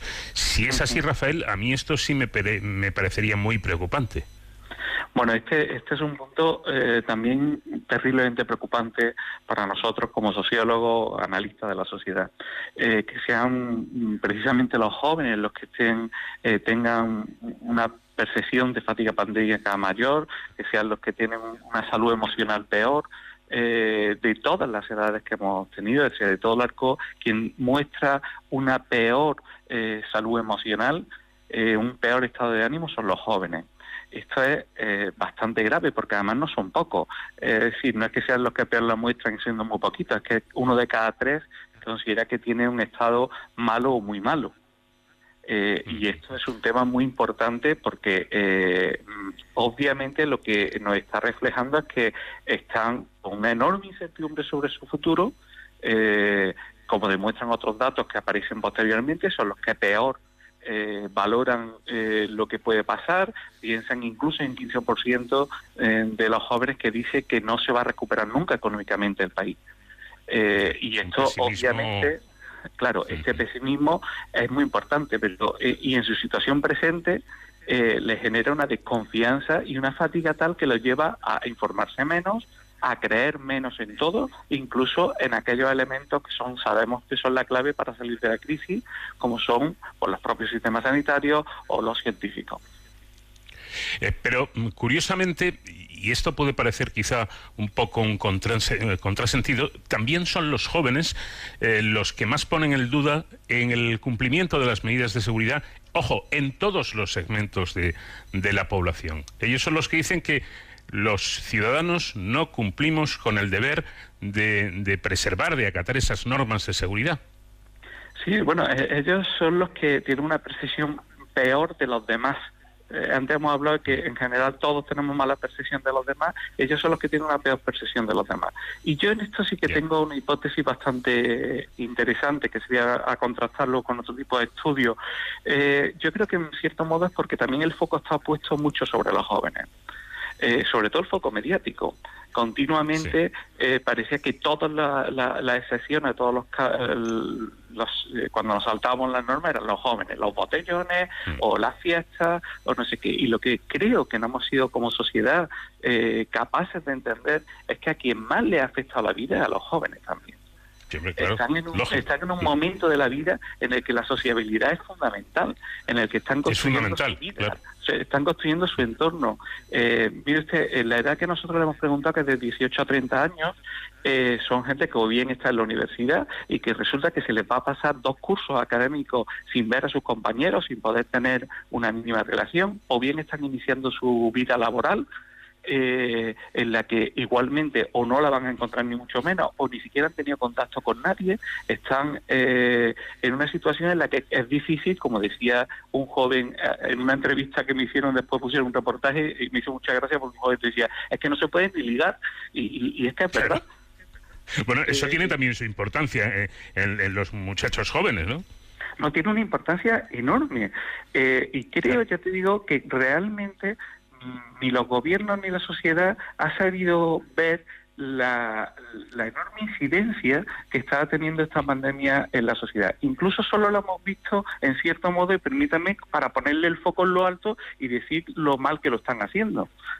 Eh, y creo que esto también es motivo de que eh, tengan una sensación y un estado de ánimo especialmente malo, ya que su futuro lo ven más controvertido que los demás y su presente tampoco está siendo nada halagüeño. Bueno, como era de prever por los datos anteriormente comentados, lo, que estamos eh, tratando con nuestro invitado, y como tercera conclusión clave destacada en el informe, eh, habla de un empeoramiento de la valoración de la gestión política, como algo además bastante evidentes. Eh, ¿A quiénes se culpa, Rafael? ¿Al gobierno, a la oposición, a los políticos en general, a los propios ciudadanos? ¿Nos repartimos la culpa a todos, los científicos? No sé. Bueno, eh, lo que aparece con claridad es que eh, junto con aquellas instituciones que no parecen que estén eh, mm, por los ciudadanos ayudando, uno son los propios ciudadanos, como hemos dicho, y en segundo lugar son los gobiernos ya sea gobierno autonómico o gobiernos nacionales. Como la encuesta es nacional y en cada eh, comunidad autónoma pues hay un color distinto gobernando, e incluso a nivel nacional, lo único que sabemos es que ha bajado la valoración de la gestión de los gobiernos, no eh, en relación a, qué color tienen. Eh, es decir, yo creo que aquí lo importante es que al final el coste de, de, esta pandemia lo están pagando en cierto modo los que la gestionan, obviamente. Es decir, que, en este... ya sean en comunidades autónomas, ya te digo, o sean a nivel nacional. Claro, lo que quería decir, Rafael, es que como la situación política actual en, en, España, pues prácticamente mantiene casi a todo el arco parlamentario en algún punto de poder, eh, bien sea eh, municipal, autonómico, nacional incluso. Eh, ¿habéis, ¿Habéis observado diferencias de opiniones según la ideología de derechas o de izquierdas que pueda tener cada uno? Sí, vamos a ver. Mira, aquí hay dos, dos cuestiones que son distintas. Yo creo que en el informe lo intentamos destacar. Uno, las valoraciones a los gobiernos, sean del color que sean, tanto eh, el gobierno nacional, que está claro porque solo hay uno, el gobierno de España, como a los gobiernos eh, autonómicos, cae y es bastante baja. ¿Vale? Y esto da igual, eh, es la valoración de todo el mundo. ¿Vale? Ahora hay una segunda cuestión, que es que todo se interpreta en esta crisis en clave ideológica o muchas de las cuestiones se interpretan en clave ideológica. Depende de dónde me coloque. En el arco izquierda-derecha yo valoro unas cosas u otras, o valoro más, o confío más, o confío menos. Y esto también es muy significativo. Eh, por cuanto, por ejemplo, si eres de izquierda, eh, confías más en el sistema sanitario, eh, así como en la comunidad científica y en los expertos, confías también más en la vacuna, eh, y tiene eh, la agencia, por ejemplo, confianza más la Agencia Europea del Medicamento, etcétera, etcétera. Eh, y si está en el arco, si está más cercano al espectro ideológico de la derecha, pues considera que, por ejemplo, que las expectativas de recuperación eh, van a ser más lentas eh, o que eh, vamos a tardar más en recuperar el estilo de vida que teníamos previo a la pandemia. Es decir, casi todas las opiniones importantes están, en cierto modo, podemos decir, muy polarizadas por la política. Y me va a permitir que te diga una cosa, un, análisis que hemos hecho que es muy interesante. en, el, en el 1, en el, no el actual, que hemos hecho ahora, sino el que se hizo en abril, eh, se exponían una serie de medidas eh, en aquel momento que ni siquiera muchas de ellas todavía se habían puesto en marcha, no sé, que eran posibles medidas y tal. Eh, era interesante ver cómo la mayoría de la gente estaba de acuerdo con esas medidas, eh, y por lo tanto mm, deberíamos de suponer que cuando luego eh, cuando se las pone el gobierno eh, iban a estar de acuerdo con el gobierno y sin embargo a la hora de valorar el gobierno a valorar la gestión del gobierno pues ahí sí se notaba el espectro político. Es decir estábamos de acuerdo con las políticas públicas que se ponían en marcha pero no con la gestión del gobierno. Lo que está denotando es claramente una mm, polarización política en el sentido de que yo estoy más o menos de acuerdo eh, con la izquierda o con la derecha, mm, independientemente casi de las políticas que vamos en marcha. Bueno, pero el asunto llega incluso más allá. Yo he observado mucho eh, las redes sociales y, voy a poner un, ejemplo concreto. Una comunidad autónoma gobernada por la derecha, eh, propios los propios votantes de, de, la derecha que lo declaran abiertamente en Facebook, por ejemplo, ponen a parir al, gobierno de Castilla y León. ¿Por qué? Porque son personas que viven de la, de la hostelería y el gobierno de Castilla y León se ha puesto muy duro con, con la hostelería. O sea que en esta cuestión el, el, eh, el estar de acuerdo o no con cómo actúan los gobiernos con la pandemia depende o puede depender también mucho de la cuestión económica. Claro, te decía que hay dos cuestiones. La primera, lo que es la valoración de la gestión de los gobiernos, que ahí eh, no tiene que ver, baja en todos sitios y baja de un gobierno y de otro, y por lo tanto de un color o de otro, mm. y que tiene que ver con esas cuestiones, como tú bien dices, pues en Castilla y León será la hostelería, o en Andalucía, que pasa igual, o y en otros sitios será otras cuestiones las que se ven afectadas, porque es que esta pandemia ha afectado a todos los órdenes de la sociedad, o, a casi todos. Eh, y, y luego, al tiempo que eso, que tiene mucha lógica. Esto me parece bastante razonable porque al final te ves afectado y, lo que quieres es que hagan una gestión más eficaz, ¿no? O mejor, aunque eh, en algún caso a lo mejor no es posible. Eh, pero eh, a la vez que eso, cuando pregunto por cosas que son más intangibles, yo me coloco inmediatamente mi vestido de ser de izquierda o de ser de derecha y apoyo aquella cuestión en base a mi ideología. Bueno, lo que, y esto es un asunto bastante importante en, respecto a, una cuestión básica, que es lo de la eh, vacunación. Cuando estaba a punto de iniciarse el periodo de vacunación en, Europa y, por supuesto, en España también, empezaron a oírse voces de yo no pienso vacunarme porque no me fío, porque esto es peligroso y tal. Bueno, pues este informe recoge lo contrario, ¿no? que hay una buena predisposición a vacunarse. Bueno, lo que recoge este informe es una cuestión que yo, eh, como bueno, pues analista un poco, o quiero ser un poco experto en este tema hace ya tiempo, venía diciendo ya en aquellos meses. Yo recuerdo que intervine en varias tertulias, en varios eh, programas eh, los que me hablaban, eh, ha subido en España el movimiento antivacunas, todo era por una serie de datos que habían recogido otros estudios, entre otros el CIS, en el que había un alto porcentaje de la población que decía que no se iba a vacunar o que tenía eh, que no se iba a vacunar por lo menos inmediatamente, ¿no? bueno, yo, yo siempre pensé, y lo decía, España es un país muy pro vacuna y por lo tanto no podemos pensar que el movimiento antivacuna, que es algo que está apareciendo en, Europa desde hace tiempo y en parte también en España, pero de forma muy residual, eh, haya crecido tanto. Eh, era una cuestión claramente de incertidumbre, eh, y de incertidumbre, de falta de, información y, en cierto modo, de cómo asumir el, o gestionar el riesgo. ¿Por qué? Pues es bastante claro. De pronto estábamos en los medios, en todo, en el mes de noviembre, contándonos que una vacuna que normalmente se tarda tres años se va a hacer en un año. hablándonos que si están en fase 1, fase clínica, fase cuestiones que la mayoría de los ciudadanos no entienden. Eh, y que eh, inmediatamente además pueden estar pensando, no, esto es, eh, bueno, simplemente para callarnos o tal. esto en el momento que hubiera información por un lado, información más fideligna, que se viera que realmente lo que ha pasado es que se ha invertido mucho dinero y esto ha hecho acelerar los, los sistemas científicos mucho, muy mucho. y que además eh, por supuesto que hay, eh, hay una la agencia eh, del medicamento tanto europeas como españolas como la americana no van a, meterse en, el lío de aprobar algo que le genere un problema mayor. En el momento que empezamos a tener una información mucho más correcta más fidelina y a tener datos eh, que es lo que está pasando ahora. Ayer o antes de ayer ya estaban muchas noticias diciendo que está habiendo muchísimos menos contagios en las residencias porque ya tenemos a la gente vacunada.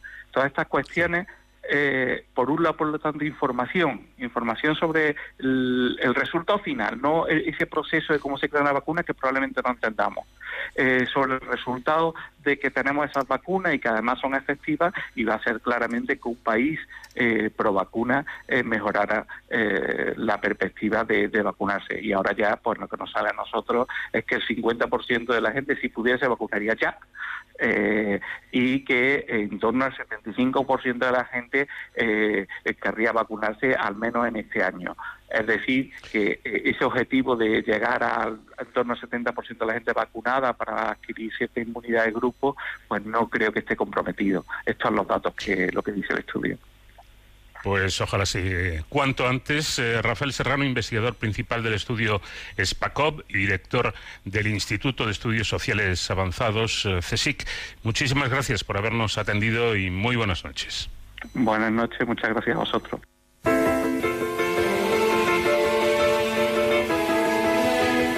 Por la pandemia, el pasado 15 de febrero, la localidad canaria de Santa Cruz de la Palma se habría llenado de gente vestida de blanco con trajes de lino y sombreros como ocurre cada lunes de carnaval.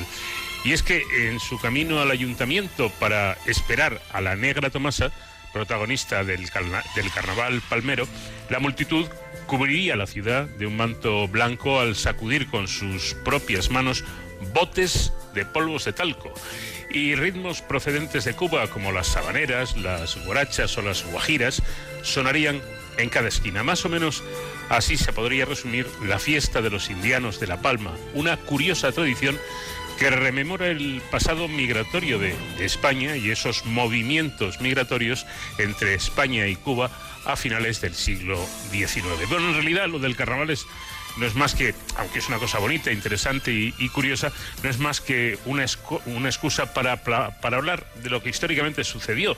Y es que tras el final del Imperio Español en 1898, la relación no terminó, sino más bien todo lo contrario. El flujo continuo de emigrantes, así como las relaciones comerciales y familiares que se mantuvieron ayudaron a conservar la herencia hispana como parte importante de la cultura e identidad cubanas y viceversa.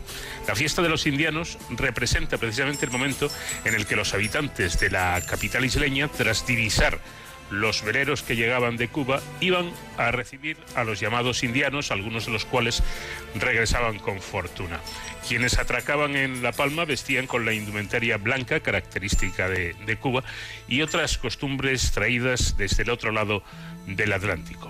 Consuelo Naranjo es profesora de investigación del Instituto de Historia del CSIC y directora del proyecto de europeo Connect Caribbean, Caribbean, además de autora de las migraciones de España a Iberoamérica desde la independencia.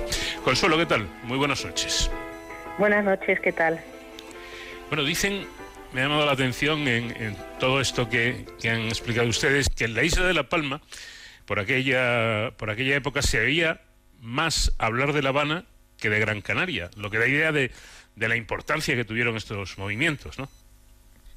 Sí, eh, desde el siglo XIX eh, la presencia y la migración de Canarias a Cuba es un hecho que se mantiene hasta, hasta los años 30, yo diría del siglo del siglo siguiente. Eh, y está, bueno, pues está favorecida por eh, o impulsada por, por varios factores, ¿no? Como todas las migraciones, tanto las históricas como las actuales.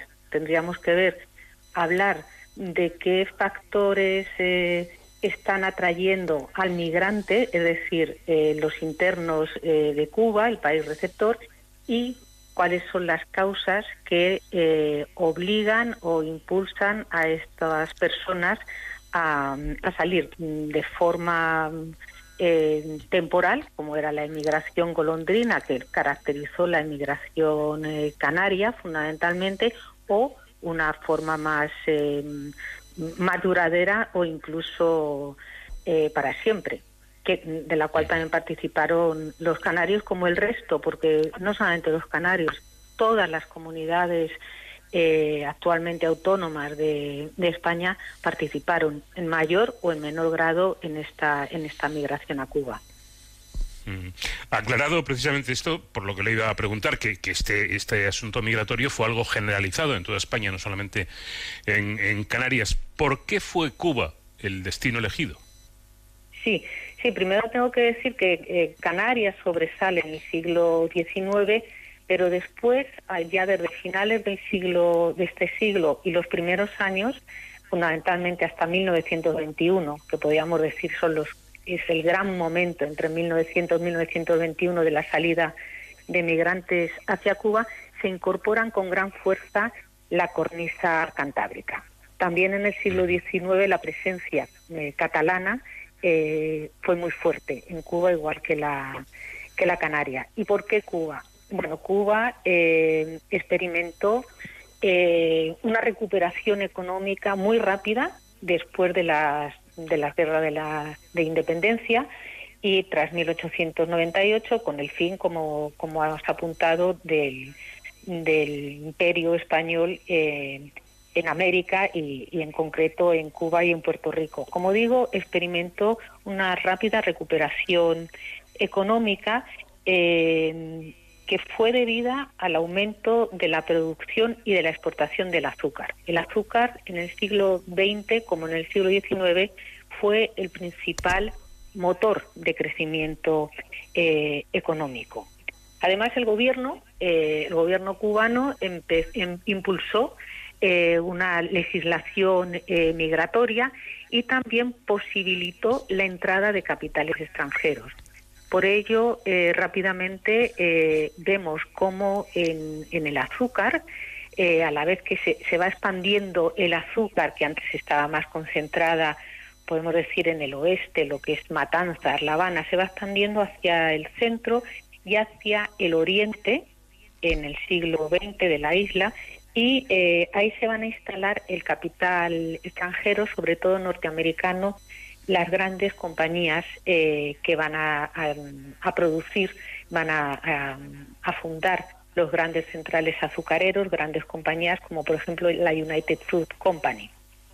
Esto eh, va a generar una gran riqueza porque además con este capital lo que van a hacer también esta inversión de capital no solamente es en tierras, sino también en la modernización de toda la maquinaria de los centrales azucareros, lo cual, bueno, pues repercute en que aumente eh, la producción de azúcar y sea haya más posibilidades para exportarla. Y por otra parte, eh, ello, lo que va esta esta riqueza, este este crecimiento económico, lo que va a repercutir también en es, el incremento de otros sectores, por ejemplo, el comercial y el industrial. Hay, hay algo que, he leído y que me ha llamado la atención y, quisiera salir de, dudas. ¿Hubo realmente intención de evitar la africanización? Eh, incluso he leído que, mm. que eh, hay teorías que sostienen que se trató incluso de blanquear la población. Sí, sí, ah, bueno, eso es otro tema apasionante, ¿no? Este, y además es un tema que procede del siglo XIX. En 1791 se produce la revolución de Sandomán. Sandomán era hasta ese momento eh, una colonia eh, francesa. Sandomán es el Haití ah, actual, Haití a partir de 1804. Y eh, esa revolución una de las tantas consecuencias que, trajo, tanto positivas como no, como algunas eh, se hicieron o se manipularon eh, de otra forma para no presentar los, los factores positivos de la revolución, pero bueno, uno fue eh, el hundimiento económico de esa de esa isla que en ese momento de esa colonia era una de las principales colonias productoras de azúcar y de café. Y, los cubanos o los criollos mm, eh, supieron eh, aprovechar muy bien ese momento. Incluso el, el que mm, llamado portavoz de, esta oligarquía de, los hacendados cubanos, que era Francisco de Arango y Parreño, decía la hora de la felicidad ha llegado. Entonces supieron aprovechar ese momento para, eh, para eh, ser ellos eh, los que producían azúcar. Para producir azúcar se necesita eh, tierras que tenía, pero se necesita tenían también capital y se necesita fundamentalmente mano de obra esclava. los esclavizados africanos fueron los que hicieron posible que la producción de los de varios productos tropicales, entre ellos el azúcar, fuera rentable. Esa rentabilidad solamente se va a lograr a través, en el siglo, a lo largo del siglo, bueno, 17, 18 y 19, en, en todas, eh, en todos los eh, países, en todas las colonias que, que, eh, que producían con mano de obra esclavizada a través de esta mano febril. Por lo tanto, en Cuba se empieza a, a importar en grandes cantidades como antes lo había hecho las Antillas británicas, lo habían hecho eh, las Antillas danesas, holandesas o francesas, empiezan a importar grandes cantidades eh, de mano de obra desde África para trabajar eh, como esclavos en, los ingenios. ¿Qué pasa? esto lo que va a producir es un desequilibrio en la demografía porque eh, se va, eh, va a ir aumentando cada vez más eh, la, población, lo que en los censos se conocía como población de color frente a la población blanca. Pero es más, lo que va a ir aumentando dentro de esa población de color, ellos lo dividían en libre y en esclavos, población libre de color y población esclava, va a ir aumentando el porcentaje de esclavos. Entonces, una parte de, la intelectualidad de, de, la isla eh, van a tener, eh, van a expresar a lo largo de todo el siglo XIX su temor por lo que ellos llamaron la africanización de Cuba. Y cuando hablaban de la africanización de Cuba, que también se sigue hablando en el siglo XX, no era solamente la africanización desde un punto de vista étnico, sino también desde un punto de vista cultural. Esto es un debate que se va a mantener a lo largo de todo el siglo XIX eh, y también lo vamos a ver a lo largo de todo el siglo XX hasta 1939, yo, yo diría, cuando eh, empiezan también eh, a entrar trabajadores antillanos procedentes fundamentalmente de Jamaica y de Haití en el siglo XX, desde 1913 aproximadamente hasta 1900, eh, hasta los años 30. Precisamente van a trabajar como contratados en el azúcar a estas compañías norteamericanas de las que antes hablábamos. Y hay un peligro a la africanización de la cultura, la pérdida de esa identidad, todo esto entre comillas, ¿no? Esta identidad eh, cubana, esa, esa integridad eh, de, la nación, a esa pérdida de los valores identitarios y frente a ello lo que quieren es el blanqueamiento de la población. Tengo poco tiempo, pero, pero quisiera hacerle una última pregunta. Los, ahí en Cuba, y en esa época, los jefes, por decirlo así, los empresarios de ese gran emporio que era eh, la industria azucarera, ¿eran españoles, eran cubanos, eran norteamericanos cuando posteriormente estos fueron? ¿O había de todo un poco? Claro, depende de qué momento estemos hablando en el siglo XIX eran tanto criollos como peninsulares. Cuando hablo de peninsulares sería, no quiero decir españoles porque todos eran españoles. Cuba pertenecía a España, entonces digamos eran criollos y eh, peninsulares. En el siglo XX hasta 1910, yo diría, eh, había todavía empresarios en la industria azucarera eh, de nacionalidad española.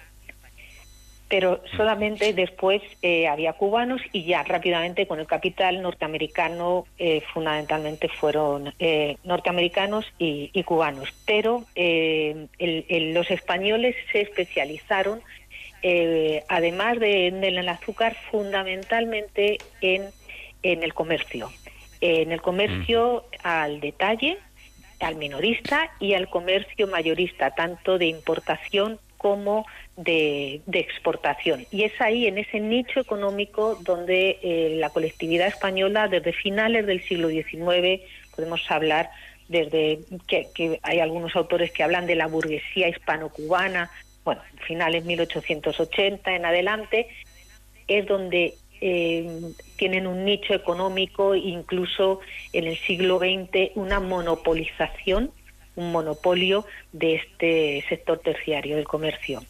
Y bueno, una, lo podemos hablar otro día, ¿no? Un ejemplo de esta migración, de las redes migratorias, del éxito de algunos, es la familia Rodríguez y, Areces, los, eh, fundadores de primero de Cederías Carretas, luego del Corte Inglés y luego de Galerías Preciados.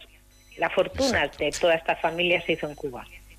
Vino, vino de allá. Bueno, pues eh, la, la próxima vez que oigan ustedes hablar de, de, ese, de ese carnaval de Santa Cruz de la Palma, o si tienen ocasión de verlo, o si lo han visto, eh, sepan Mm, de dónde viene, sepan cuál es el, origen de esto tan apasionante, tan interesante, que son las, los flujos continuos eh, migratorios que hubo eh, desde muchos puntos del mundo, pero especialmente desde España hasta, hasta Cuba.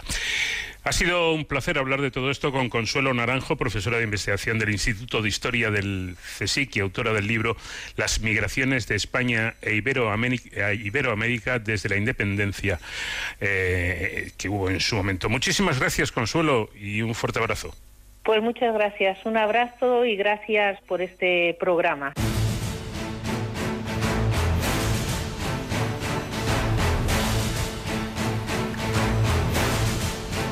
Llega el momento de la seguridad y las emergencias, estos minutos que cada semana reservamos para contactar con nuestro colaborador y experto David Ferrero. ¿Qué tal David? Buenas noches.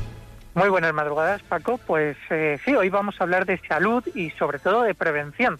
Eh, que los menores de edad no consuman alcohol es un tema que a todos nos debería preocupar. Primero, porque es ilegal que un menor beba alcohol, pero también porque, bueno, este tipo de bebidas pueden ocasionar daños irreparables para, para ellos, para los menores, durante su, desarrollo, ¿no? Es una etapa muy importante de, crecimiento, tanto en el ámbito académico como, como también en el, en el ámbito fisiológico. En este sentido, eh, esta semana tiene lugar la presentación de la campaña Yo no lo veo, impulsada por la Fundación Alcohol y Sociedad, con el apoyo de Metro de Madrid. Eh, en esta campaña, a través de carteles eh, informativos que Metro distribuirá en las estaciones, se pretende dar una llamada de atención sobre el consumo de alcohol por parte de los menores de edad. Silvia Jato es, además de compañía de los medios de comunicación, la directora de Relaciones Institucionales de la Fundación Alcohol y Sociedad y hoy nos acompaña para hablar precisamente de esta, de esta campaña. Buenas noches Silvia y bienvenida. Hola, muy buenas noches eh, compañeros. Hola David, hola Paco. Bueno, un placer tenerte con nosotros aquí en De Cero al Infinito. Eh, Silvia, ¿cómo surge esta iniciativa de, de FAS, de la Fundación Alcohol y Sociedad, con el suburbano madrileño? Bueno, pues esto todo surge hace unos años cuando FAS eh, mm, propone un concurso, un concurso creativo a la Universidad Rey Juan Carlos, en donde los estudiantes de publicidad y de relaciones públicas pues eh, tuviesen una visión y llevasen a cabo una campaña de prevención para que los menores no, no consumieran. Lo bueno es que lo hicieron los de primer curso, fueron los que ganaron, con lo cual también para nosotros era eh, muy satisfactorio el hecho de que jóvenes que hasta hace nada habían sido adolescentes y que no podían consumir alcohol tuvieran una visión muy, muy eh, involucrada en el tema del no consumo de alcohol. Así que ganaron, ganaron el concurso tres chicas eh, que son María Carolina, Miriam y Silvia. y bueno, pues crearon una serie de carteles carteles en los que se exponen una serie de elementos que no concuerdan con la realidad, ¿no? Por ejemplo, una llama en plena Puerta del Sol. Esta, esta campaña, por así decirlo, que la veíamos muy bonita, muy creativa, muy cercana a lo que es el menor, porque al final el yo no lo veo surge de ellas, eh, consideran que eso no puede ser, pues se la propusimos a, a Metro, a Metro Madrid. Y la verdad es que tanto Consejería de Presidencia como en este caso Ángel Garrido, María Eugenia de Carballedo y Ángel Garrido, pues vieron que era muy importante porque Metro, como sabéis, pues tiene también un apartado de labor social que siempre ejecuta y ejecuta brillantemente. Les encantó, consideraron que esos carteles tenían que estar en varias estaciones de, Madrid y ahí es donde surge pues que bueno pues que ayer perdón ayer ya el lunes es que yo ya no sé ni el mundo en el que que el lunes pues eh, hiciésemos esa, esa campaña, ¿no? Perdón, el martes. Bueno, ¿Eh? vemos, vemos Silvia, que... Esto desde el mundo de la comunicación es tremendo, ¿eh? Ya no sabes si es el lunes, el martes, el miércoles.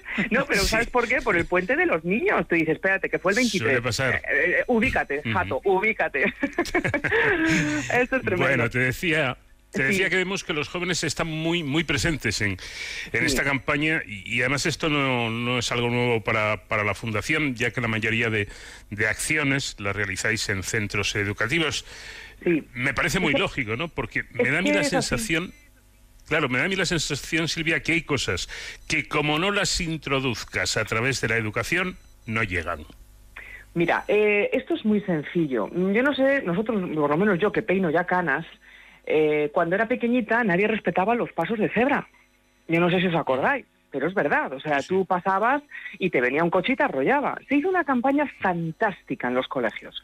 Eh, se concienció a los jóvenes, se concienció a los adultos. Hoy en día todo el mundo frena ante un paso de cebra, cosa que en otros países sabemos, en Latinoamérica, que todavía esto, bueno, pues es eh, caer lluvia en el desierto, ¿no?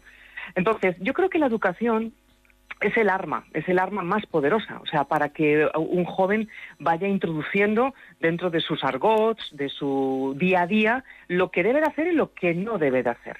Y luego esa educación, por supuesto, que la llevamos a cabo en los colegios, de hecho en la Comunidad de Madrid estamos en cientos de colegios, porque creemos que hay que captar a ese menor desde los 12 años, eh, dejamos un año en medio, volvemos otra vez a retomarlo a, los dos años y así hasta que ya dejan lo que es el bachillerato, incluso también pues en otro tipo de centros como puede ser la FP. Creemos que es vital, es vital que gente cercana a ellos, monitores jóvenes, eh, perfectamente cualificados, manejen su mensaje, manejen su manera de hablar, les impartan conocimiento sobre el alcohol y desmitifiquen esos mitos que ellos tienen pues en torno a bueno pues si me tomo después de beber no sé cuánto yo voy a estar fantástico. Pues este alcohol no hace nada si lo mezclo con el otro o al contrario. Entonces todo este tipo de cosas eh, que al final, mm, pues el joven, por desgracia, no, no, obtiene la información en el seno familiar, la obtiene pues a través de medios externos y de redes, etcétera, y la inmensa mayoría erróneamente, es necesario que haya alguien cualificado que conozca perfectamente la materia del alcohol y que se lo vaya recordando cada cierto tiempo. Y esa es la labor que hace la, la Fundación, llamar a la puerta de los centros y junto con la ayuda, muchísimas veces, hay que decirlo, de la Administración Pública, porque no podría eh, llevar a cabo nuestra labor, pues vamos de la mano y remamos en la misma dirección. Y es que alcohol es alcohol. O sea, el menor, cero. Eh, bueno, esta sección se llama Héroes sin capa y los héroes pues yo creo que son efectivamente estos monitores, ¿no? Que son capaces de acercarse con, con un lenguaje eh, adecuado y transmitir esos, esos mensajes, porque de hecho eh, FAS lleva más de 20 años desarrollando esta labor con algunas cifras tan llamativas como los cerca de dos millones y medio de alumnos que habéis formado con vuestros talleres, ¿no? tras dos décadas de prevención, Silvia, ¿habéis notado que la situación de los menores que consumen alcohol haya mejorado?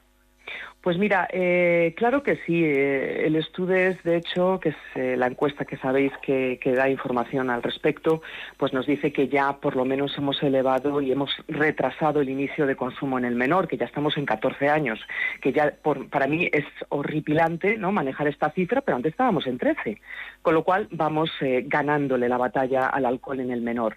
Pero hay algo también muy importante. Nuestros programas, los programas que nosotros llevamos a cabo, mm, David, Paco, están auditados, ¿vale? Y están auditados por el Instituto de, mm, de de Drogodependencia. ¿Qué quiere decir esto?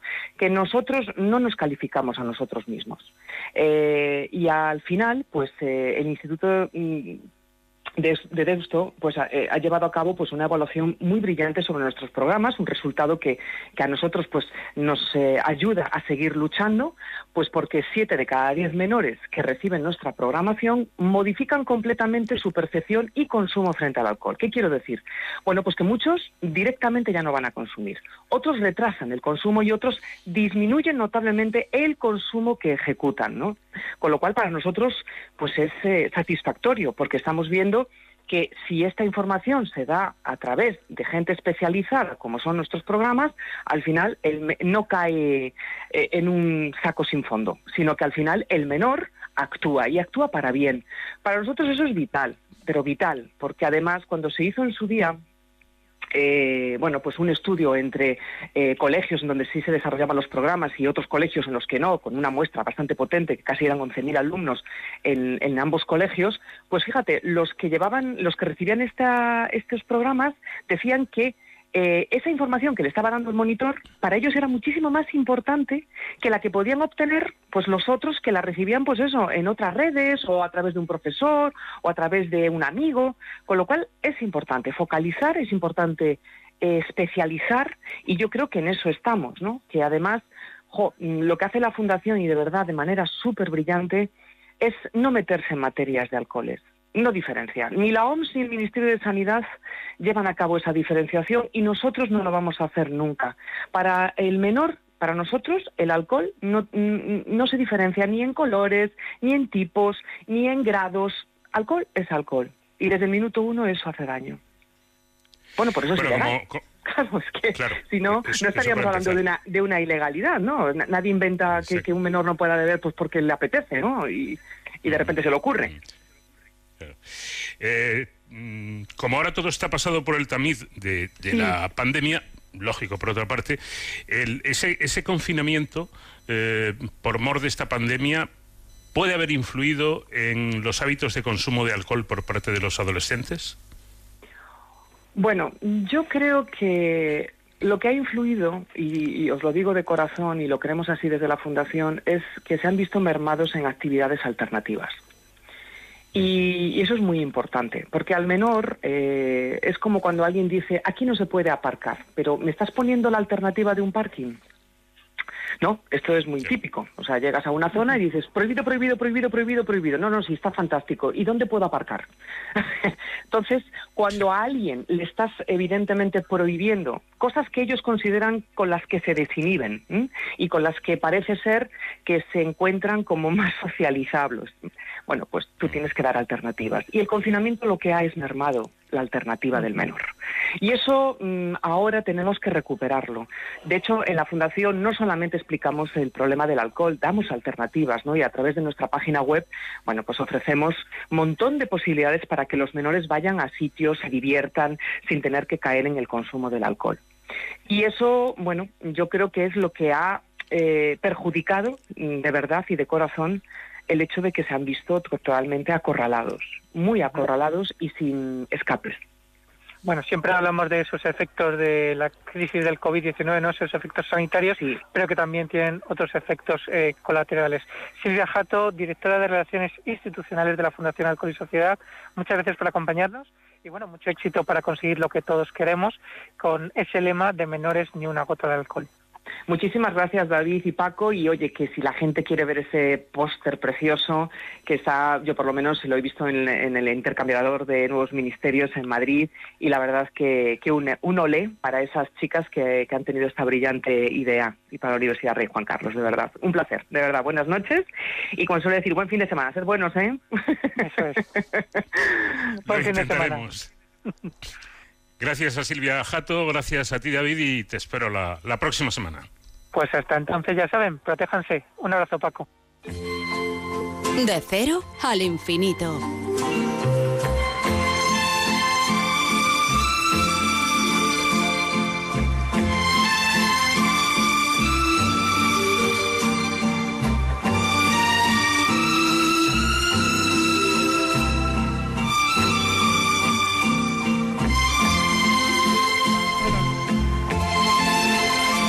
Hasta aquí llegamos eh, por hoy en este programa que pretende eh, hablar de cosas que a ustedes y a mí nos interesan. Volveremos la próxima semana, siempre aquí en De Cero al Infinito. Con Nacho García a los mandos técnicos, les habló Paco de León. Que tengan muy buena semana.